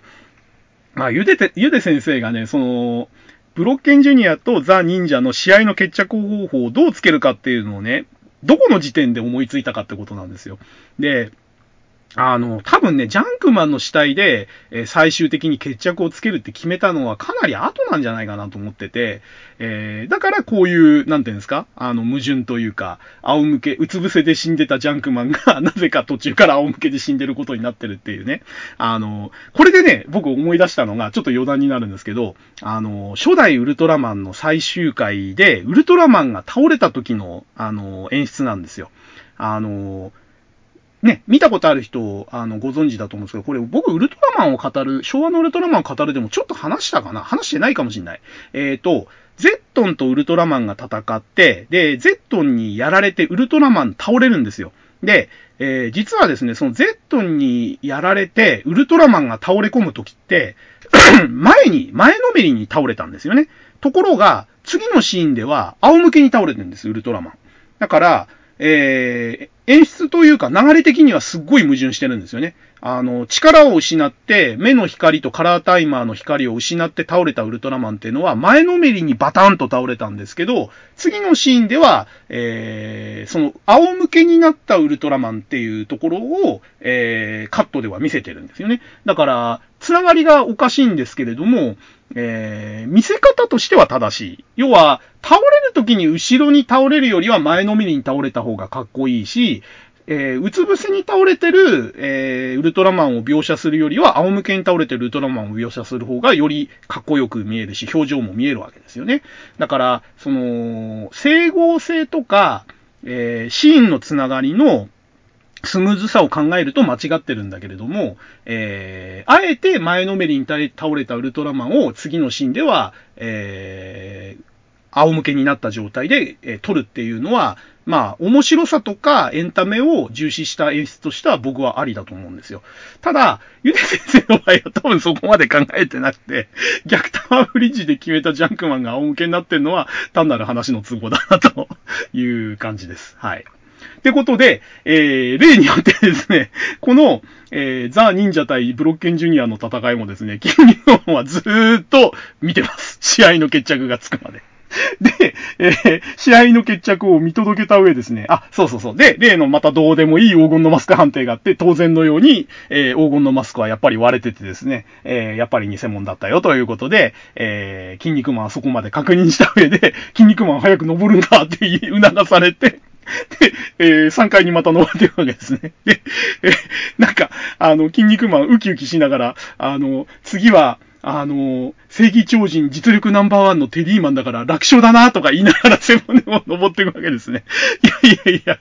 あの、試合の結果とか途中はどうでもいいから、とりあえずお前まず登れよって思うんですけど、なぜか律儀にですね、一回一回止まってね、あの、試合の様子を最後まで見届けないと、次のリングに行かない筋肉マンなんですよね。で、えー、まあ、ここはね、あの、テリーマンだから楽勝でしょうって言いながら登ってった先でですね、例によってまたあの、テリーマンがボロボロになってぶっ倒れてるわけですね。で、えー、もうすでにね、あの、2試合終わってるわけですよ。ジャンクマン戦とザ・忍者戦が終わってたのに、えー、アシャラマン戦は例によってですね、また膠着状態なんですよね。で、えー、なんで膠着状態かっていうのは、はっきり説明がないままですね、えー、どんな技やってもね、あの、6本の腕を持ってるこいつが強くて、全然立ち向かえねえんだよ、みたいな感じで、大苦戦してんだよ、みたいなことをテリーマンが言ってですね。で、えー、筋肉マンが来るとなぜか試合が動き始めるっていうね、あの、法則がありまして、法則っていうかまあ作者の都合なんですけれども、えー、テリーマンがですね、ネックハンギングツリーやって、やられて、ベアハッグやられて、みたいな、アシュラマンの特徴の、えー、その6本腕を使った技を決められた上でですね、で、最後にですね、あのーアシュラバスターを決めるわけですね。えー、これがですね、あのー、なんていうのかな、アシュラマンの、えー、キャラ付けとか方向性を決定づけた技ですね。えー、作者は、あの、このアシュラマンに関しては、あまり最初は、あの、重視するつもりなかったようなんですよ。あの、五重のリングの戦いが始まる時の、勝負だ正義超人っていう、その4人が、あの、正体を表したコマでもですね、アシュラマンすっごい適当な書かれ方なんですよ。まだデザインが固まってなかったっていうのもあるんでしょうけど、腕がね、なんかね、4本ぐらいしかなかったりとか、あと顔もね、すごく曖昧に書かれてて、なんか、あの、モブキャラみたいな顔だったんですよね。で、どちらかというと、ザ・忍者をとサンシャインがちょっと強調された書き方がされてて、特にね、あの、真悪魔超人編のブラックホールと同じで、えー、6騎士のリーダー格っていうのは当初ザ・忍者を想定してたらしいんですね。どうもね、ゆで先生ってああいうその、ちょっとトリッキーなキャラというか、あの、体格は普通だけれども、えー、多彩な技で相手を幻惑するみたいなキャラが割と好きな人みたいで、えー、真悪魔超人の時はちょっとブラックホールを、えー、リーダー格に考えてたし、6騎士の時はザ・忍者をちょっと、あの、リーダー格に考えてたと、え、いう前提があって、絵の面でもちょっと大きめというか目立つ位置にその二人は書かれてたと。で、ところがですね、あの、アシュラマンがですね、あのこのテリーマン戦を書いていくうちにですね、どんどんどんどんこう格が上がっていったんですね。えー、特にそれが決定的になったのがこのアシュラバスターだったみたいです。で、えー、作者自体はそんなにその、深い考えがあってアシュラマンにアシュラバスターをやらせたわけじゃなくて、なんかその筋肉バスターを6本腕にやらせたら面白いんじゃないかぐらいの気持ちでアシュラバスターを出したら、なんかそれがすごくね、読者に受けちゃったと。で、えー、もともと筋肉バスターってすごいあの見栄えがするし人気もある技なんで、えー、それをね、敵キャラが使ってくる。しかも、どう見ても、あの、2本腕でやる筋肉バスターより6本腕でやるアシュラバスターの方がかっこいいし強そうっていうことで、これで一気にそのアシュラマンの人気と格が上がってしまったということで、途中からそのアシュラマンを、じゃあ、あの、生き残らせようっていう方向に変わったみたいですね。で、えっ、ー、と、このアシュラマンがね、多分6騎士の中で一番その試合中にデザインが変わってったキャラで、この最初のえー、キン肉マンが3階に到達して、テリーマンがアシュラバスターの体勢に持ってかれるまでのアシュラマンっていうのが本当にデザインがガッバガバで、あの、顔が全然、あの、コマごとにくるくる変わるわ、服装もくるくる変わるわ、まあ、安定しないんですよね。で、えー、ようやく安定するのが、そのアシュラバスターの体勢を決めてった最後のコマの次の話ですね。あの技は、みたいな感じで、えー、びっくりするシーンで終わった次の話で、ようやくですね、アシュラマンのその基本デザインが固まったという感じで、えー、その最初のシーンでもね、アシュラ面怒りとか、その三面を入れ替えるっていうギミックはもうすでに披露してるんですけれども、えー、その披露する時の顔とかもね、あのー、最初の頃っていうのは安定してなくて、えそのアシュラバスターを決めるシーンで始まる、その次の話からですね、ここからやっとそのアシュララマンの基本デザインが、あの、固まってきた感じですね。で、えー、このアシュラバスターを、えー、いきなり披露して決めようとするところでですね、えー、もうすでにね、筋肉バスターっていうのは、あの、破り方がいくつかあるんだと。で、えー、6を9にひっくり返す、え、筋肉バスター破りもあるし、え、回転して天井にぶつけるネオ筋肉バスターもあるんだぞっていうことを言って、え、テリーマンは返そうとするんですね。ところが、えー、この時点でテリーマン前提条件忘れてんじゃないかと思うんですけど、え、確か6を9にするバスター返しって、えー、相手の10倍のパワーがないとできないとかって理屈だったんですけど、えー、なぜかですね、この時点では理屈さえ知ってれば誰でもできるっていう話にちょっとすり替わっちゃってるんですね。で、テリーマンがバスター返しをしようとするんだけれども、えー、6本の腕がフックしてて、反動がつけらんないと。えー、それなら、天井に叩きつけるネオ筋肉バスターでって言うんですけど、えー、やっぱりですね、あの、上昇力が足りなくて返せないということで、えー、もうニッチもサッチもいかなくてアシュラバスターが決まりそうになるんですね。で、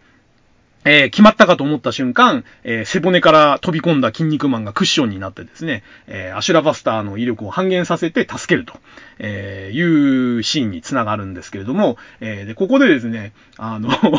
あの、テリーマンがお礼を言うんですけども、確か筋肉マンがお前のために飛び込んだんじゃない、その筋肉バスターの名誉のためだみたいなことを確か言ったような気がするんですけれども、まあどちらにしてもですね、え1対1の試合中にですね、部外者が飛び込んで技を邪魔するっていうのは明らかな反則なので、これはあの、正義超人としてはやってはいけないことだったんではないかと、えいう感じですね。で、えー、まあ、結局乱入した筋肉はそのまままた背骨に戻っていくんですけども、何もなかったかのように。あの、これはね、あの、どうかなって思いましたけどね、当時見てても。で、えー、っとね、この後ね、どういう攻防があったんだったかなえー、っと、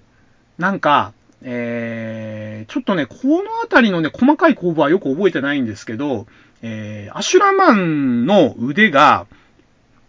実は、あのー、本人の腕じゃなくて、えー、他の超人から奪ってる腕で作られてる6本なんだよ、みたいな、えー、話が出てくるんですよね。で、えっ、とね、それのきっかけが何だったかな？えっ、と、結局6本腕があると、あの、戦えないんで、まず、アシュラマンの腕を折ってこうみたいな、奪ってこうみたいな話になって、で、えっ、と、テリーマンが、えー、アシュラマンの腕を、なんか、あの、腕折りとかで、ボッキボキボキボキ腕を折ってくんですよね。確か。で、えっ、ー、と、6本ある腕の上2つ上腕2つを、えー、鉄中にエルボードロップで引きちぎったり、逆腕ひしぎみたいなのでもぎ取ったりして、とりあえず上腕2本をぶっちぎるんですよね。かなりこれひどいことやってると思うんですけど。で、えー、すごく不思議だったのが、その2本の腕を奪う過程で、えー、なぜか、なぜか、攻撃したテリーマンの腕が、えー、使い物にならなくなるという、えー、不思議な現象が起こるんですね。えー、アシュラマンの2本の腕はこれで使い物にならなくしたが、俺も自分の両腕が使い物にならなくなっちまったぜ、みたいなことを言って、テリーマンが、なんか、茶色く変色した両腕になって、ダラーンってこう、垂れ下がっちゃったんですよね。で、思うんですけど、6本を4本に減らすために自分の両腕犠牲にしてどうすんねんっていうね。えー、6対2が4対0になったら、勝ちで、まあ、さらになくなるじゃんっていう感じがするんですけど、テリーマンは一体何がやりたかったのかなっていうのと、えー、そもそも相手の腕2本を奪うのになんでそんなに自分の腕2本がダメージを受けるのかなって、どう見てもそんな自分の腕がボロボロになるというか、その腕が上がらなくなるぐらいのダメージを自爆で受けてるようには見えないんですよね。でも、なんか知んないけど話の都合上、アシュラマンの2本の腕を奪うためには自分の2本の腕が使い物にならなくなるという、えー、状態になる必要があったんでしょうね。で、えー、この状態になった後ですね、あのー、ちぎれた2本の腕がですね、ステカセキングと、えっ、ー、と、スプリングマンかなんかの腕になったのかな って、あれこれ、七人の悪魔超人の腕じゃんみたいなことを言ったら、アシュラマンが、いや、実は俺はね、もともと自分の腕っていうのは持ってない超人なんだと。で、他の超人の腕を奪って6本腕にしてんだよって言って、えー、言ってるうちにですね、確かその、残りの4本の腕が、えー、7人の悪魔超人の腕に変わってくっていうシーンがあって、で、それが、ブラックホールと、ザ・マウンテンと、ミスター・カーメンと、えっ、ー、と、ブラック、んなんだっけ？えっ、ー、と、アトランティスか。えー、その4人の腕に変わるわけですね。で、取られた2本の腕が、スプリングマンとステカセキングっていうのがまた面白くて、あの、7人の悪魔超人のうちの6人の要は腕を奪って6本腕にしてたって設定なんですけど、スプリングマンとステカセキングって棒みたいな細い腕なんで、あの、これ、あの、アシュラマンの体から生えてても全然見栄えしないんですよね。だから、えー、6人の腕でどの4人残すかって言ったら、そりゃその4人になるよな。で、取られた2本の腕は誰にするかって言ったら、その、そりゃその2人になるよなっていう、まあ、まあ、あの、納得のいくチョイスというか、えー、そういう感じだったんですけど、まあ、あの、アシュラマンは、まあそういう理屈で、えー、7人の悪魔超人のうちの6人からそれぞれ1本ずつ腕を奪って、で、えー、それを自分の腕につけてたよっていうことが、えー、ここで初めて明かされるわけですね。で、えー、ちょうど両腕がなかったから6人の、あのー、6人の腕を1本ずつ奪ってったんだ、みたいなシーンがあって、そこの、えっ、ー、と、回想シーンもなかなか面白くてですね、あの、すでにもう1本か2本奪ってる状態から3本目かなんかを奪ってるシーンがコマで書かれてたんですけども、ちょうど腕をなくしてたって、な、な、なんでちょうどなくしてるんだっていう疑問だとか、えー、6本全部ない状態から最初の1本目はどうやって奪ったんだとか、えー、いろいろ突っ込みどころがあるシーンですね、ここは。で、えー、結局ですね、あのー、その、4本になっちゃったけれども、俺はそういうわけでね、あの、他の超人から腕を奪える超人なんだと。で、えー、ちょうどね、この亡くなった2本の腕は、えー、お前の、テリーマン、お前のその2本の腕をもらうって言って、えー、その、えー、亡くなった上腕2本のとこからニョキニョキニョキとテリーマンの腕が生えてくるわけですね。で、これも理屈がよくわかんなくて、えー、テリーマンまだあの、使い物にならなくなったっていう両腕ついてる状態なのに、なんで相手の両腕奪えるんだろうっていう、その辺もよくわかんなくて、死体から取るのはまだわかるんですけど、今目の前にいてまだついてる腕を、なんで、えー、奪い取れるのかなっていうのが、えー、さっぱりよくわからないシーンですね。まあ、とにかく、あの、インパクトとしてはすごくあって、対戦相手の腕を、えー、その場で奪い取ることができると。で、相手を腕なしにして、その腕を自分の意のままに自分が使えるっていうね、かなり強力な技というか能力なんですよね。だからこれテリーマン戦でしか使ってないんですけれども、あの、他の試合でも使ってたらアシュラマンほぼ無敵やんって思うんですけど、うん、なんか、この設定はこのテリーマン戦だけですね、基本的に。あの、なくした腕を、えー、他から奪って生やすっていうのは他の試合でもや、やることはやってるんですけど、えさすがにですね、試合中の相、相手の腕を、えー、試合中にそのまま生やすっていうのはこのテリーマン戦だけですね。やっぱりこれちょっと技としては強すぎるんで、技というか能力としては。まあ、あの、やってみて、あの、これは今後の試合でこの能力使せたら強すぎるなってことで封印されちゃったんでしょうね、おそらく。おそらくね。で、で、えー、この、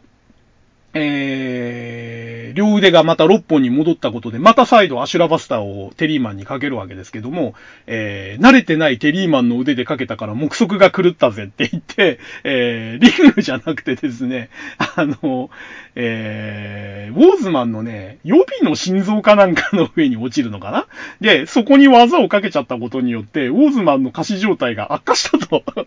いう感じになるんですね。で、えー、know, その五重のリングが、あの、立っている体内がですね、地震が始まってですね、で、ウォーズマンが、あの、暴れ始めるわけですね。もう、ビクビクビクビク、こう、痙攣を始めるわけですね。で、えー、この状態をね、なんとかしないとウォーズマン死んじゃうし、中にいるその五重のリングのメンバーも、地震でどうにかなっちゃうから、えー、これ直さないといけないねって話になるわけですね。で、えー、どうしようどうしようってテリーマンが思ってたら、えー、例によってですね、えー、銀のマスクがとんでもないことを言い始めるわけですね。あの、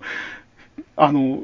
同じ、あの、アシュラバスターでショックを受けて壊れたんだから、もう一度同じショックを同じ場所に与える必要がありますとか言い始めて、え、でもそれどうすりゃいいのって言ったら、あなたがアシュラバスターをアシュラマンに食らって同じとこに落ちればいいんですとか言い始めるんですね、銀のマスクが。とんでもないやつですね、こいつ。で、あの、強制はしませんが、それしか解決方法がありませんみたいなことを銀のマスクが言い始めて、とんでもない、強制はしませんと言いながら、もうほぼ強制的なことを言い始めるわけですね。で、えー、テリーマンは、俺のせいでね、この状態になったんだからね、俺が犠牲になって責任を取る、取るしかねえって言って、えー、結局ですね、あのー、そのアシュラバスターを食らうというのを決意するわけですね。で、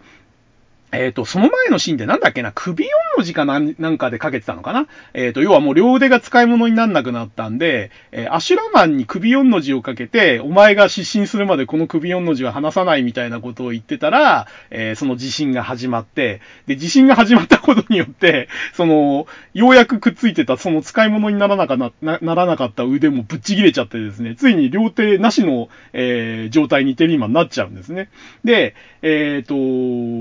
銀のマスクにとんでもないことを言われてですね、えー、結局彼は、あの、アシュラバスターをもう一度かけるということをアシュラマンに要求するわけですね。かけろと。で、その代わりあの心臓部に落とせと。えー、かかってやるから、えー、その、サブの心臓のところにアシュラバスターで落ちるっていうのは約束しろと。その代わり、俺はお前のアシュラバスターにかかってやるぞってことを言い始めるわけですね。で、えー、実際じゃあ、あの、アシュラバスターかけるぞって言った時に、えー、それを聞いてたですね、ジロジロニモが、4階のジェロニモがですね、またこれも土地狂ったことを言い始めて、えー、なんだっけな、なんかね、テリー、お前だけを死なすことはさせないぞ、みたいなことを言って、オラ、オラも、えー、腹をかっさばいたるみたいなことを言ってですね、なぜか、えー、アシュラバスターで死のうとしているテリーマンに殉死しようとするんですね。これも、全然意味わかんないですよね。あの、テリーマンが自己犠牲にして、えー、アシュラバスタにかかって死ぬのはわかるけど、なんでテリーマンが自殺行為をしたことに、俺も一緒に腹をかっさばいて、みたいな話にジェロニモがなったのかさっぱりわかんないんですけども、まあ、とにかくですね、そういうセリフを言いながらですね、どこから取り、ともなく取り出した、えー、トマホーク2本をかざしてですね、あの、自分の腹を裂こうとするんですね、ジェロニモが。で、そしたらですね、例によってあの、銀のマスクかなんかが出した、あの、光線がピカッと光ってですね、ジェ、目がくらんだジェロニモが、うわっとかって言って、そのマスカ、マサカリ二つを取り落とすとですね、それがまた都合よく4階のキャンバスに2つぐさっと、こう、クロスした状態で突き刺さってですね、あの、3階のリングの天井にそのマサカリがクロスした状態で露出するという状態が作り上げられるわけですね。で、えー、マサカリを取り落としちゃったジェロニモは、なぜかハテナマークが頭に浮かんだまま、それ以降はそのまさかりにも触れないし、えー、腹をかっさばくという行動を続けるということもしないまま、そのシーンはそれだけで終わると。えー、ジロニモが腹をかっさばくというシーンは、えー、まさかりを、え、4階のキャンバスに、え、クロスして、落として、えー、その落としたまさかりの先が3階の天井にクロスした状態で突き出るという状態を作りたいがためだけのワンシーンという感じになってます。で、えそのワンシーンを挟んだ上で、えー、アシュラバスターをかけられた状態のテリーマンが、えー、アシュラバスターでこう、3階の天井に向かって上昇していくわけなんですけれども、なぜかですね、テリーマンがここで、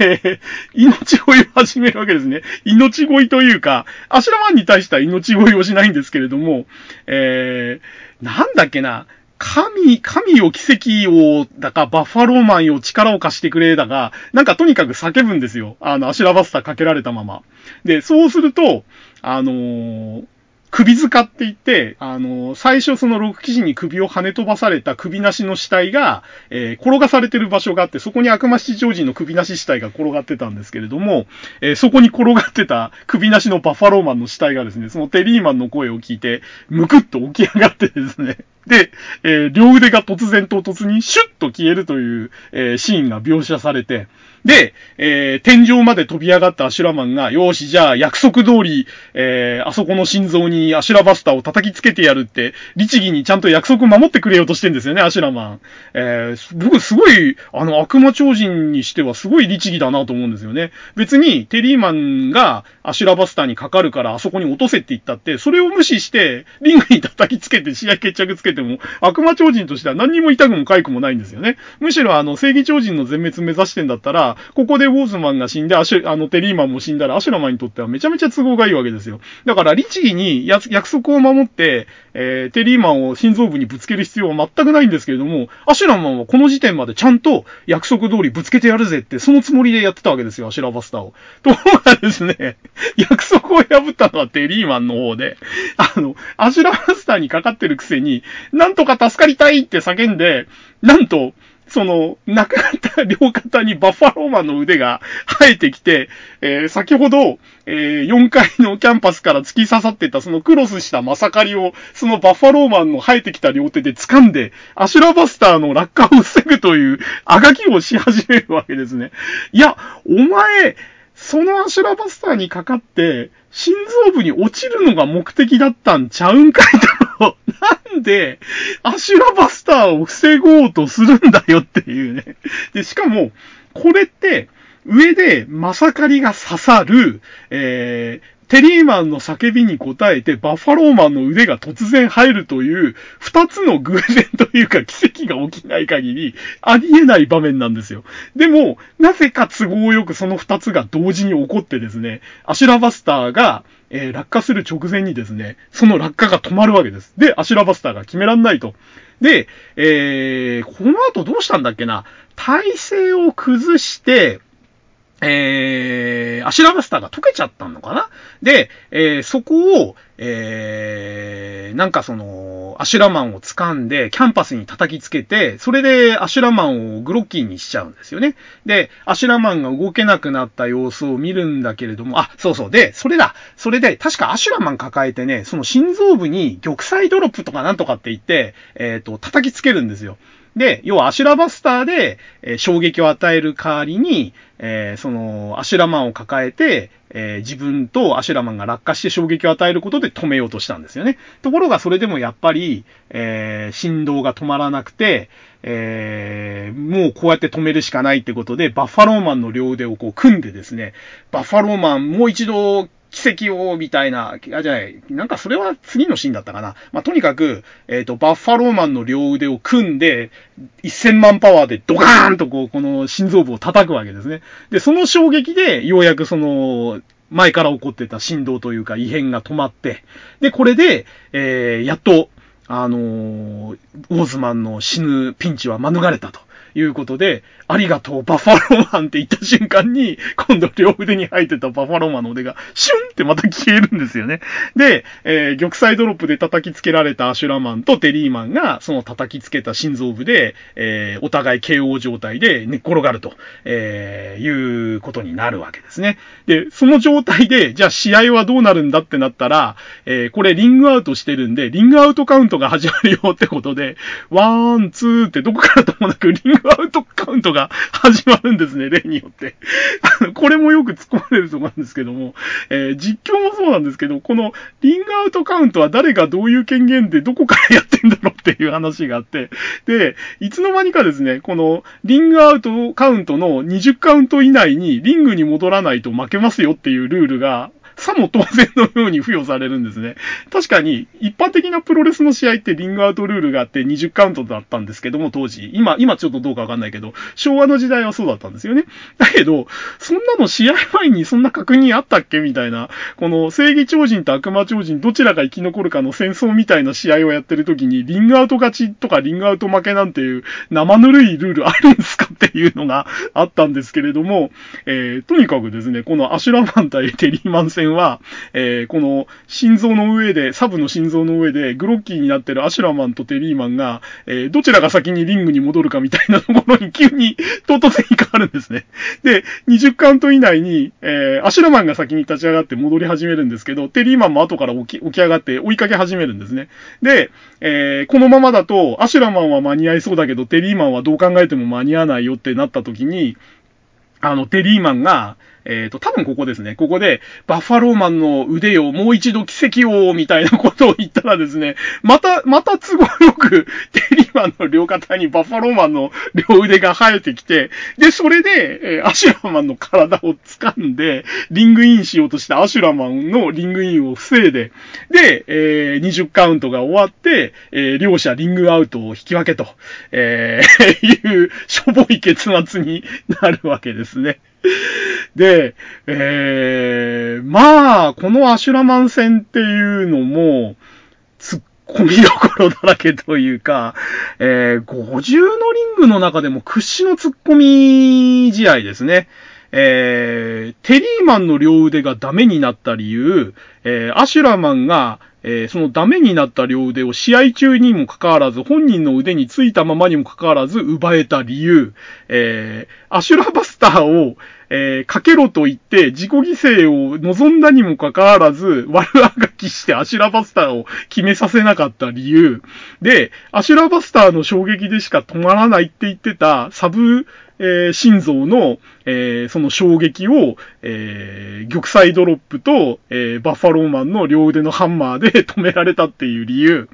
で、伊藤突にリングアウト負けという概念というかルールが、えー、適用された理由。そして、えー、テリーマンが奇跡を望めば、いつでも都合よく生えてくるバッファローマンの両腕の理由。全部、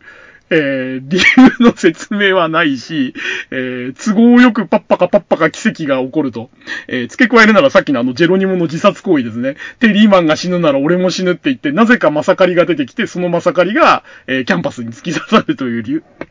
もうありとあらゆるところがこの試合は突っ込みどころ満載で、突っ込まないというか、突っ込まないで済む場所がないというか、もう試合全部が突っ込みどころみたいなね。あのー、まあ、えー、なんだろうな。まあ、一言で言うとひどい試合。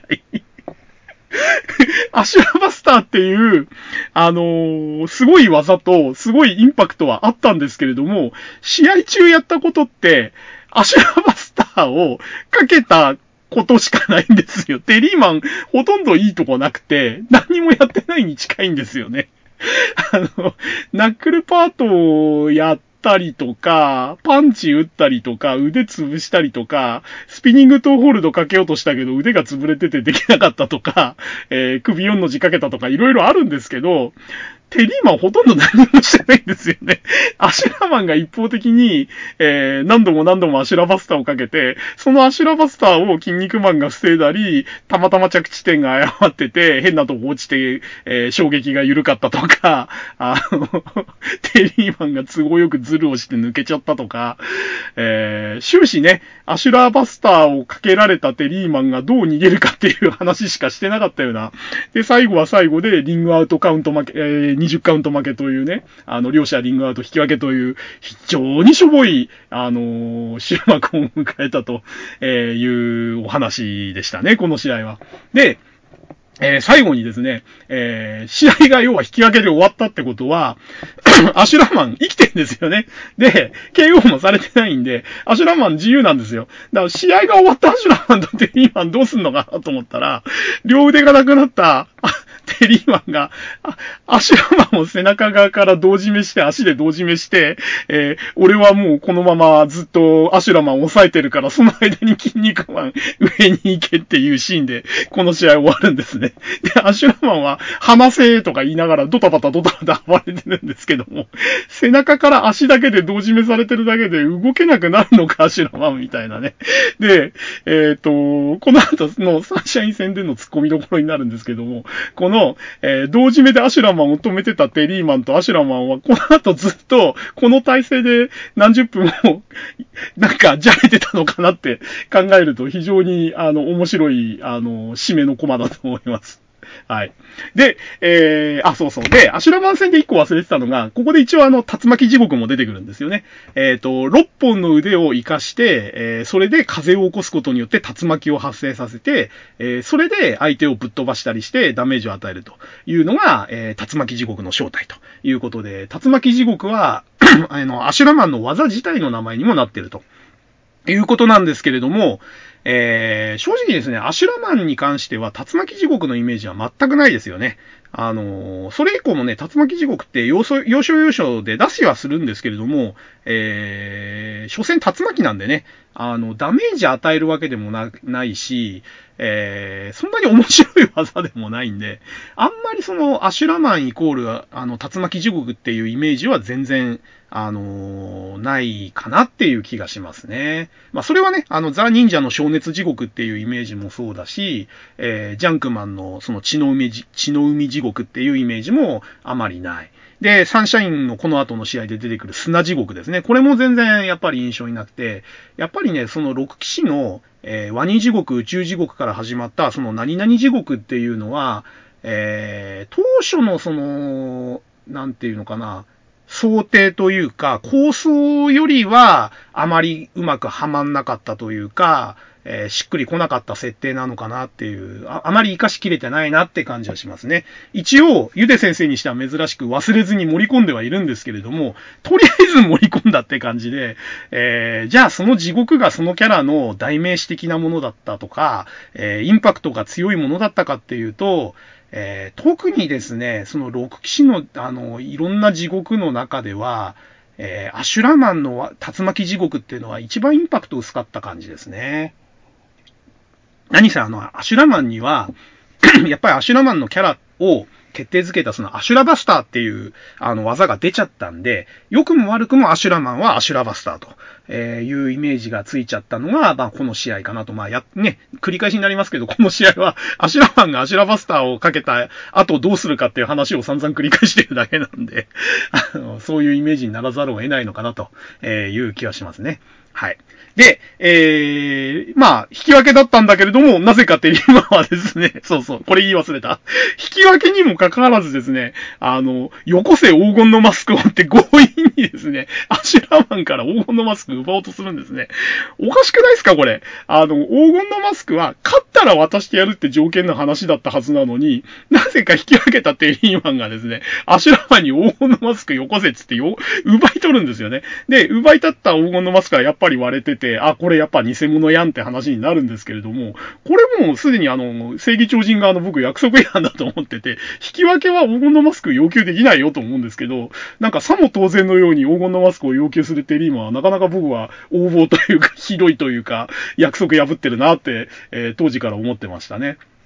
で、はい。例によって、筋肉マンはこの、えテリーマン対アシュラマン戦を全部見届けて、決着がついてから、また背骨を登り始めるわけですね。で、えー、ということは、えー、残った黄金のマスクは、あの、サンシャインが持ってるんだって言って、えー、筋肉マンはそのサンシャインとジェロニモの戦いを見に行くわけですね。で、例によって、えー、サンシャインとジェロニモの話はですね、えー、試合はですね、えー、下の3試合が終わってる時間にもかかわらず、まだ膠着状態なんですね。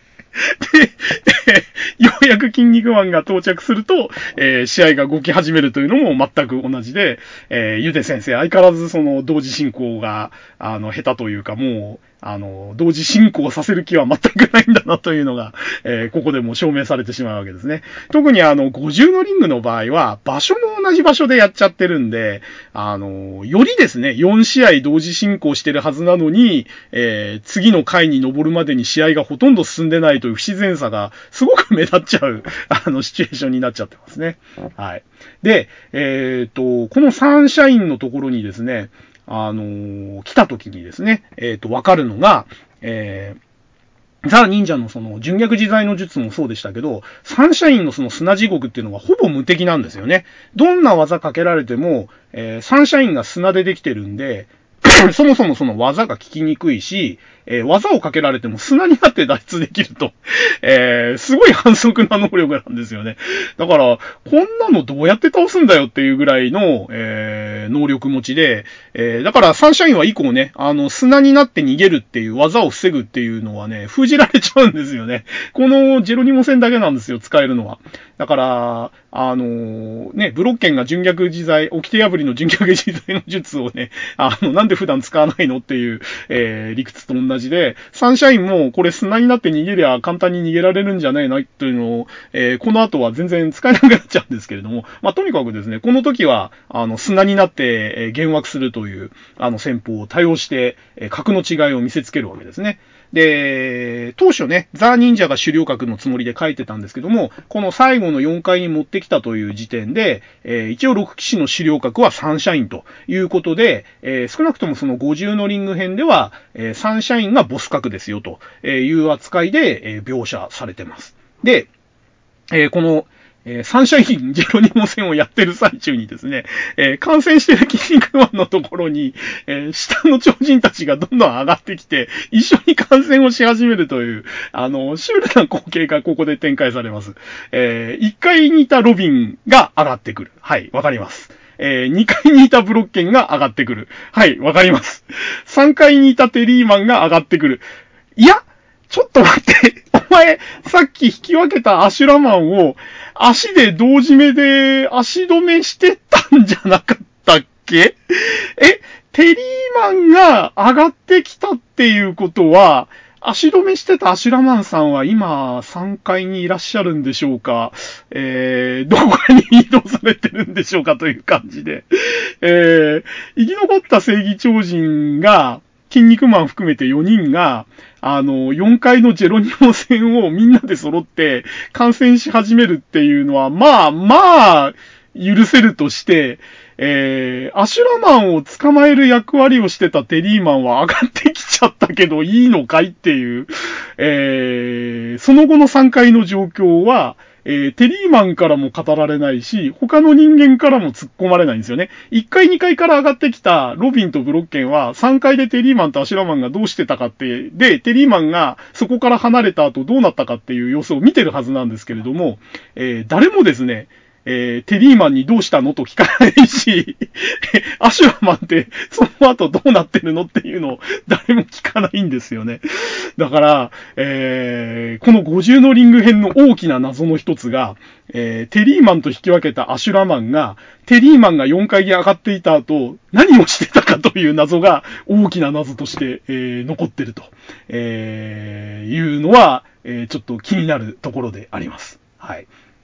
で、えー、もう一つ突っ込みどころがあるとすれば、えー、正義超人4人も揃ってるんだから、えー、一つはですよ。一つは、えー、このサンシャインに苦戦してるジェロニモに対して、えー、残りの人間で助立ちすれば簡単に勝てるんじゃないのっていう話と、いやいや、それは、えー、正々堂々1対1で戦う必要があるんだからやっちゃいけないんですよっていうことであれば、みんな4階まで上がってきてるんだから、あの、まずウォーズマンの心臓部に衝撃与えとこうぜっていう 最初の目的達成しようぜって誰も言い出さないんですよね。えー、みんな4階まで上がってきて集まりながら、えー、ジェロニモとサンシャインの試合を固唾を飲んで見守ると、えいう状況になるというね、よくわかんない状況になっております。で、えー、ジェロニモはですね、えー、その砂になって避けたり、あの、ダメージを受けない、えー、サンシャインに対して必死で、え、攻撃をかけ続けるわけですね。で、攻撃をかけるたびにですね、アキレス腱が切れただとか、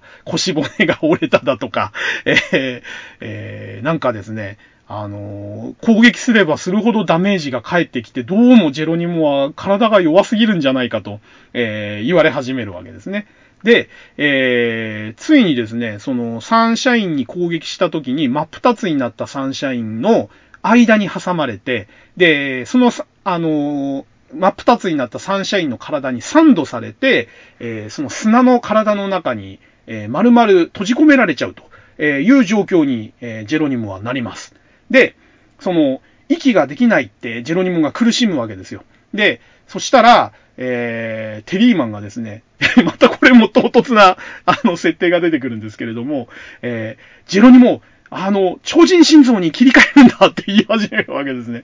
は？超人心臓ってなん、なんぞって思うと、えー、超人っていうのはな、通常に使う心臓と超人心臓っていうのがあって、戦闘時にはより強靭な超人心臓に切り替えるんだ、みたいな話を言い始めるわけですね。え？え、心臓二つあるのか、同じ心臓の機能を切り替えるのかわかんないんですけど、超人っていうのはどうもその、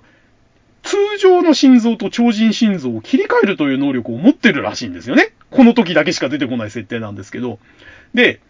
えー、まあ、それはそれとして、まあ、そういう機能があるんでしょうということも言えるんですが、えー、そうすれば、えー、強靭なんでね、ちょっとでも、あの、長く、あの、耐えられるって言うんですけども、えー、この場面ですね、砂に閉じ込められたジェロニモが、超人心臓に切り替えてちょっと長く耐えたところで、脱出できなかったら結局呼吸ができなくて死ぬっていう結末は同じわけです、な、なわけですよ。だから、えー、超人心臓に切り替えろっていうアドバイスは、その後に何か打開策があってこそ生きるアドバイスであって、えー、超人心臓に切り替えればもう少しだけその呼吸が続いて耐えられるっていうところ止まりの、このテリーマンのアドバイスって何の役にも立ってないんですよね。だから、そこから先はお前が打開策を考えろ的な、すごいその、なんていうんですか、あの、アドバイスとしては中途半端なアドバイスで、これはね、ちょっとね、テリーマンどうなのよっていう感じが、えー、するシーンですね。で、結局、えー、超人心臓に切り替えたのかって言ったんだけども、結局切り替わった様子がなく、えー、ジロニモの心臓の音が止まってしまうと。で、なんで、えー、超人心臓に切り替えなかったんだ、ジェレニモとかってテリオンが叫ぶんですけども、いや、まあ、変えたとこでそんな結末変わらんやろと思うんですけど、で、えー、心臓の音が止まったことで、あの、サンシャインはジェロニモが死んだって思って油断するわけですね。そしたら、あの、ジェロニモが、え、その中からですね、油断したサンシャインの中から、えー、突き破って出てきてですね、で、えー、バカな、お前心臓が完全に止まってたのにって、サンシャインが驚くわけですけれども、ジェロニモはことも投げにですね、ふっ、あの、なんだっけな、ふ、俺は、呼吸を完全に止めて心音を消し去ったのさ、みたいなことを言うわけですね。でも、呼吸を完全に止めたからって、心臓の音止まんないっすよね。だから、これも、なかなかひどい理屈というか、え、そうなんだ、呼吸完全に止めたら心臓の音止まるんだって思うじゃないですか、小学生だったら。そんなことはないっすよね。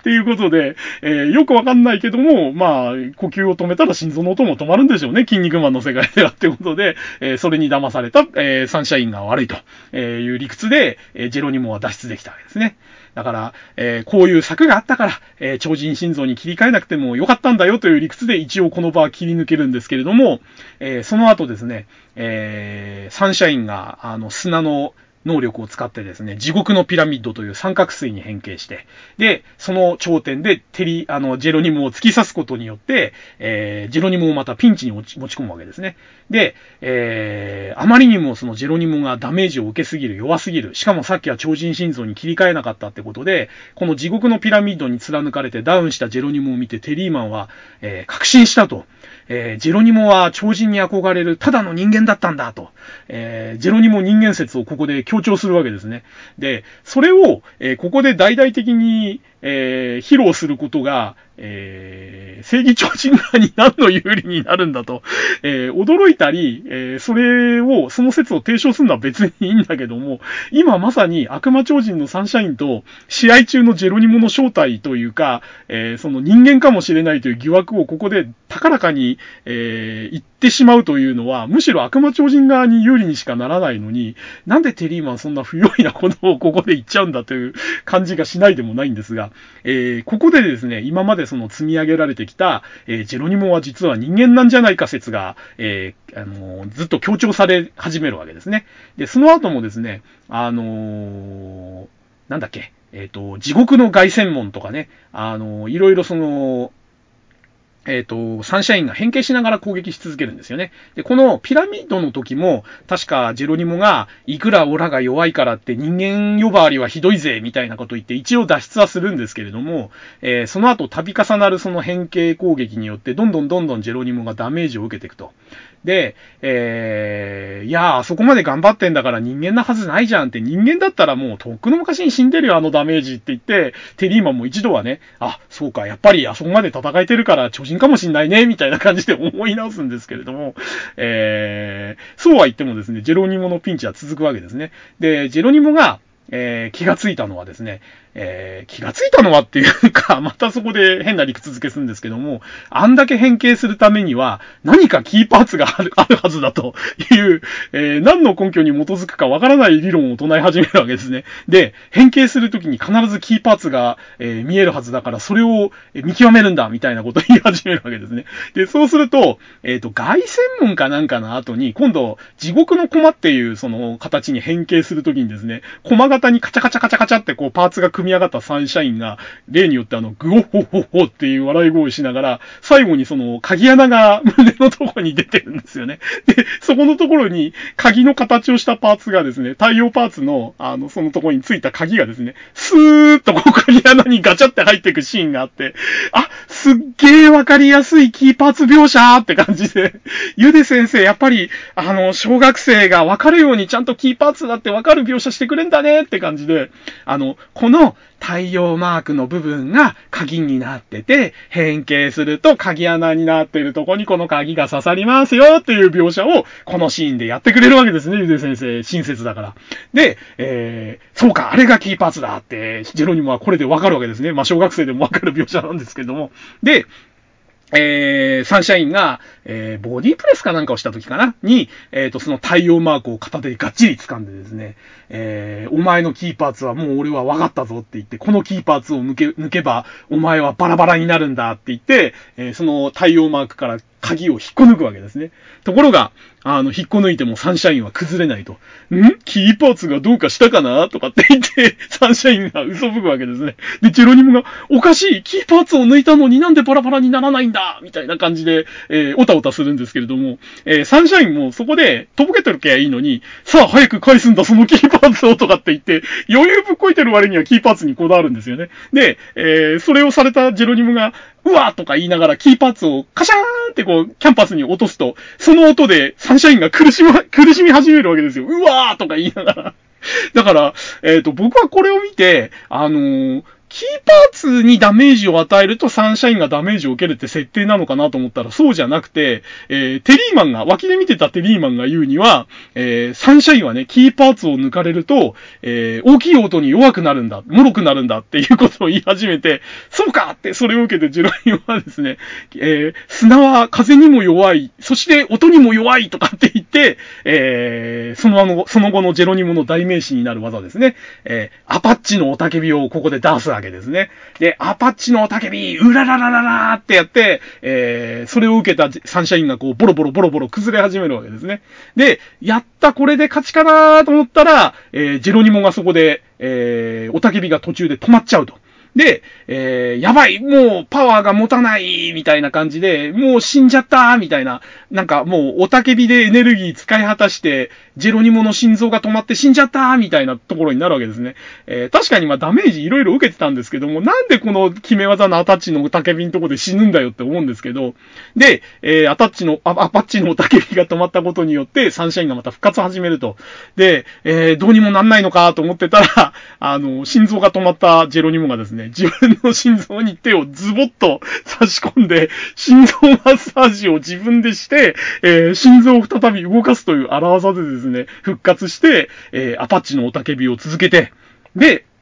えー、最後までサンシャインの体を崩すことに成功するわけですね。で、崩れかけながらもサンシャインは、俺は不死身の力を持つサンシャインだつって最後の特攻をかけるんですけれども、えー、最後に、えー、体が崩れて、えー、崩れた、え砂の中にジェロニモが生まれ、埋ま、埋まって、えこの試合が終わるわけですね。で、え最後のそのシーンで、ジェロニモとサンシャインと、これはダブル KO というか両方とも死んじゃったのかって思ったら、えー、黄金のマスクを抱えて、それを掲げながら、正義は必ず勝つと言って、こう立ち上がってジェロニモが勝利を宣言するというので、このサンシャイン戦は終わるという結末になったわけですね。で、えー、結局ですね、あのー、この自分で心臓をマッサージして復活するっていうのは、後々のそのジョジョの奇妙な冒険のジョータロウもやる、あのー、描写でして、まあおそらくね、自分の心臓マッサージして復活したっていうのは僕が知る限りこの二人だけなんですよね。あのー、止まってるんだからそもそも動かないだろうって感じもするんですけれども、まあ、あの根性でね、自分の死を自分で何とかするという描写としては、心臓を心臓、自分自ら、え胸の中に手を入れて心臓マッサージをするというのは、あの、これ以上ない描写だし、説得力もあるということで、え、ジェロニモとジョータロが、え、その、え、使い手だというところは、え、ちょっとお立ち式として知っとくと、え、いいかもしれないですね。はい。で、えー、こんだけ苦労して手に入れた黄金のマスクなんですけれども、えー、じゃあまあ、ね、最後のサンシャインが持ってたから、で、奪われた6個のね、6個のあの、黄金のマスクのうちどれか1個が本物だから、もうこれ最後に残った1個が本物なのは間違いないから、判定の必要もないけども、一応判定しとこうかねっていうことで判定するわけですね。で、えー、銀のマスクと黄金のマスクの位置を合わせても割れない。共鳴してる。おこれ本物じゃーんっていうことで、えー、めでたしめでたしになるかと思ったんですけれども、えー、なぜかですね、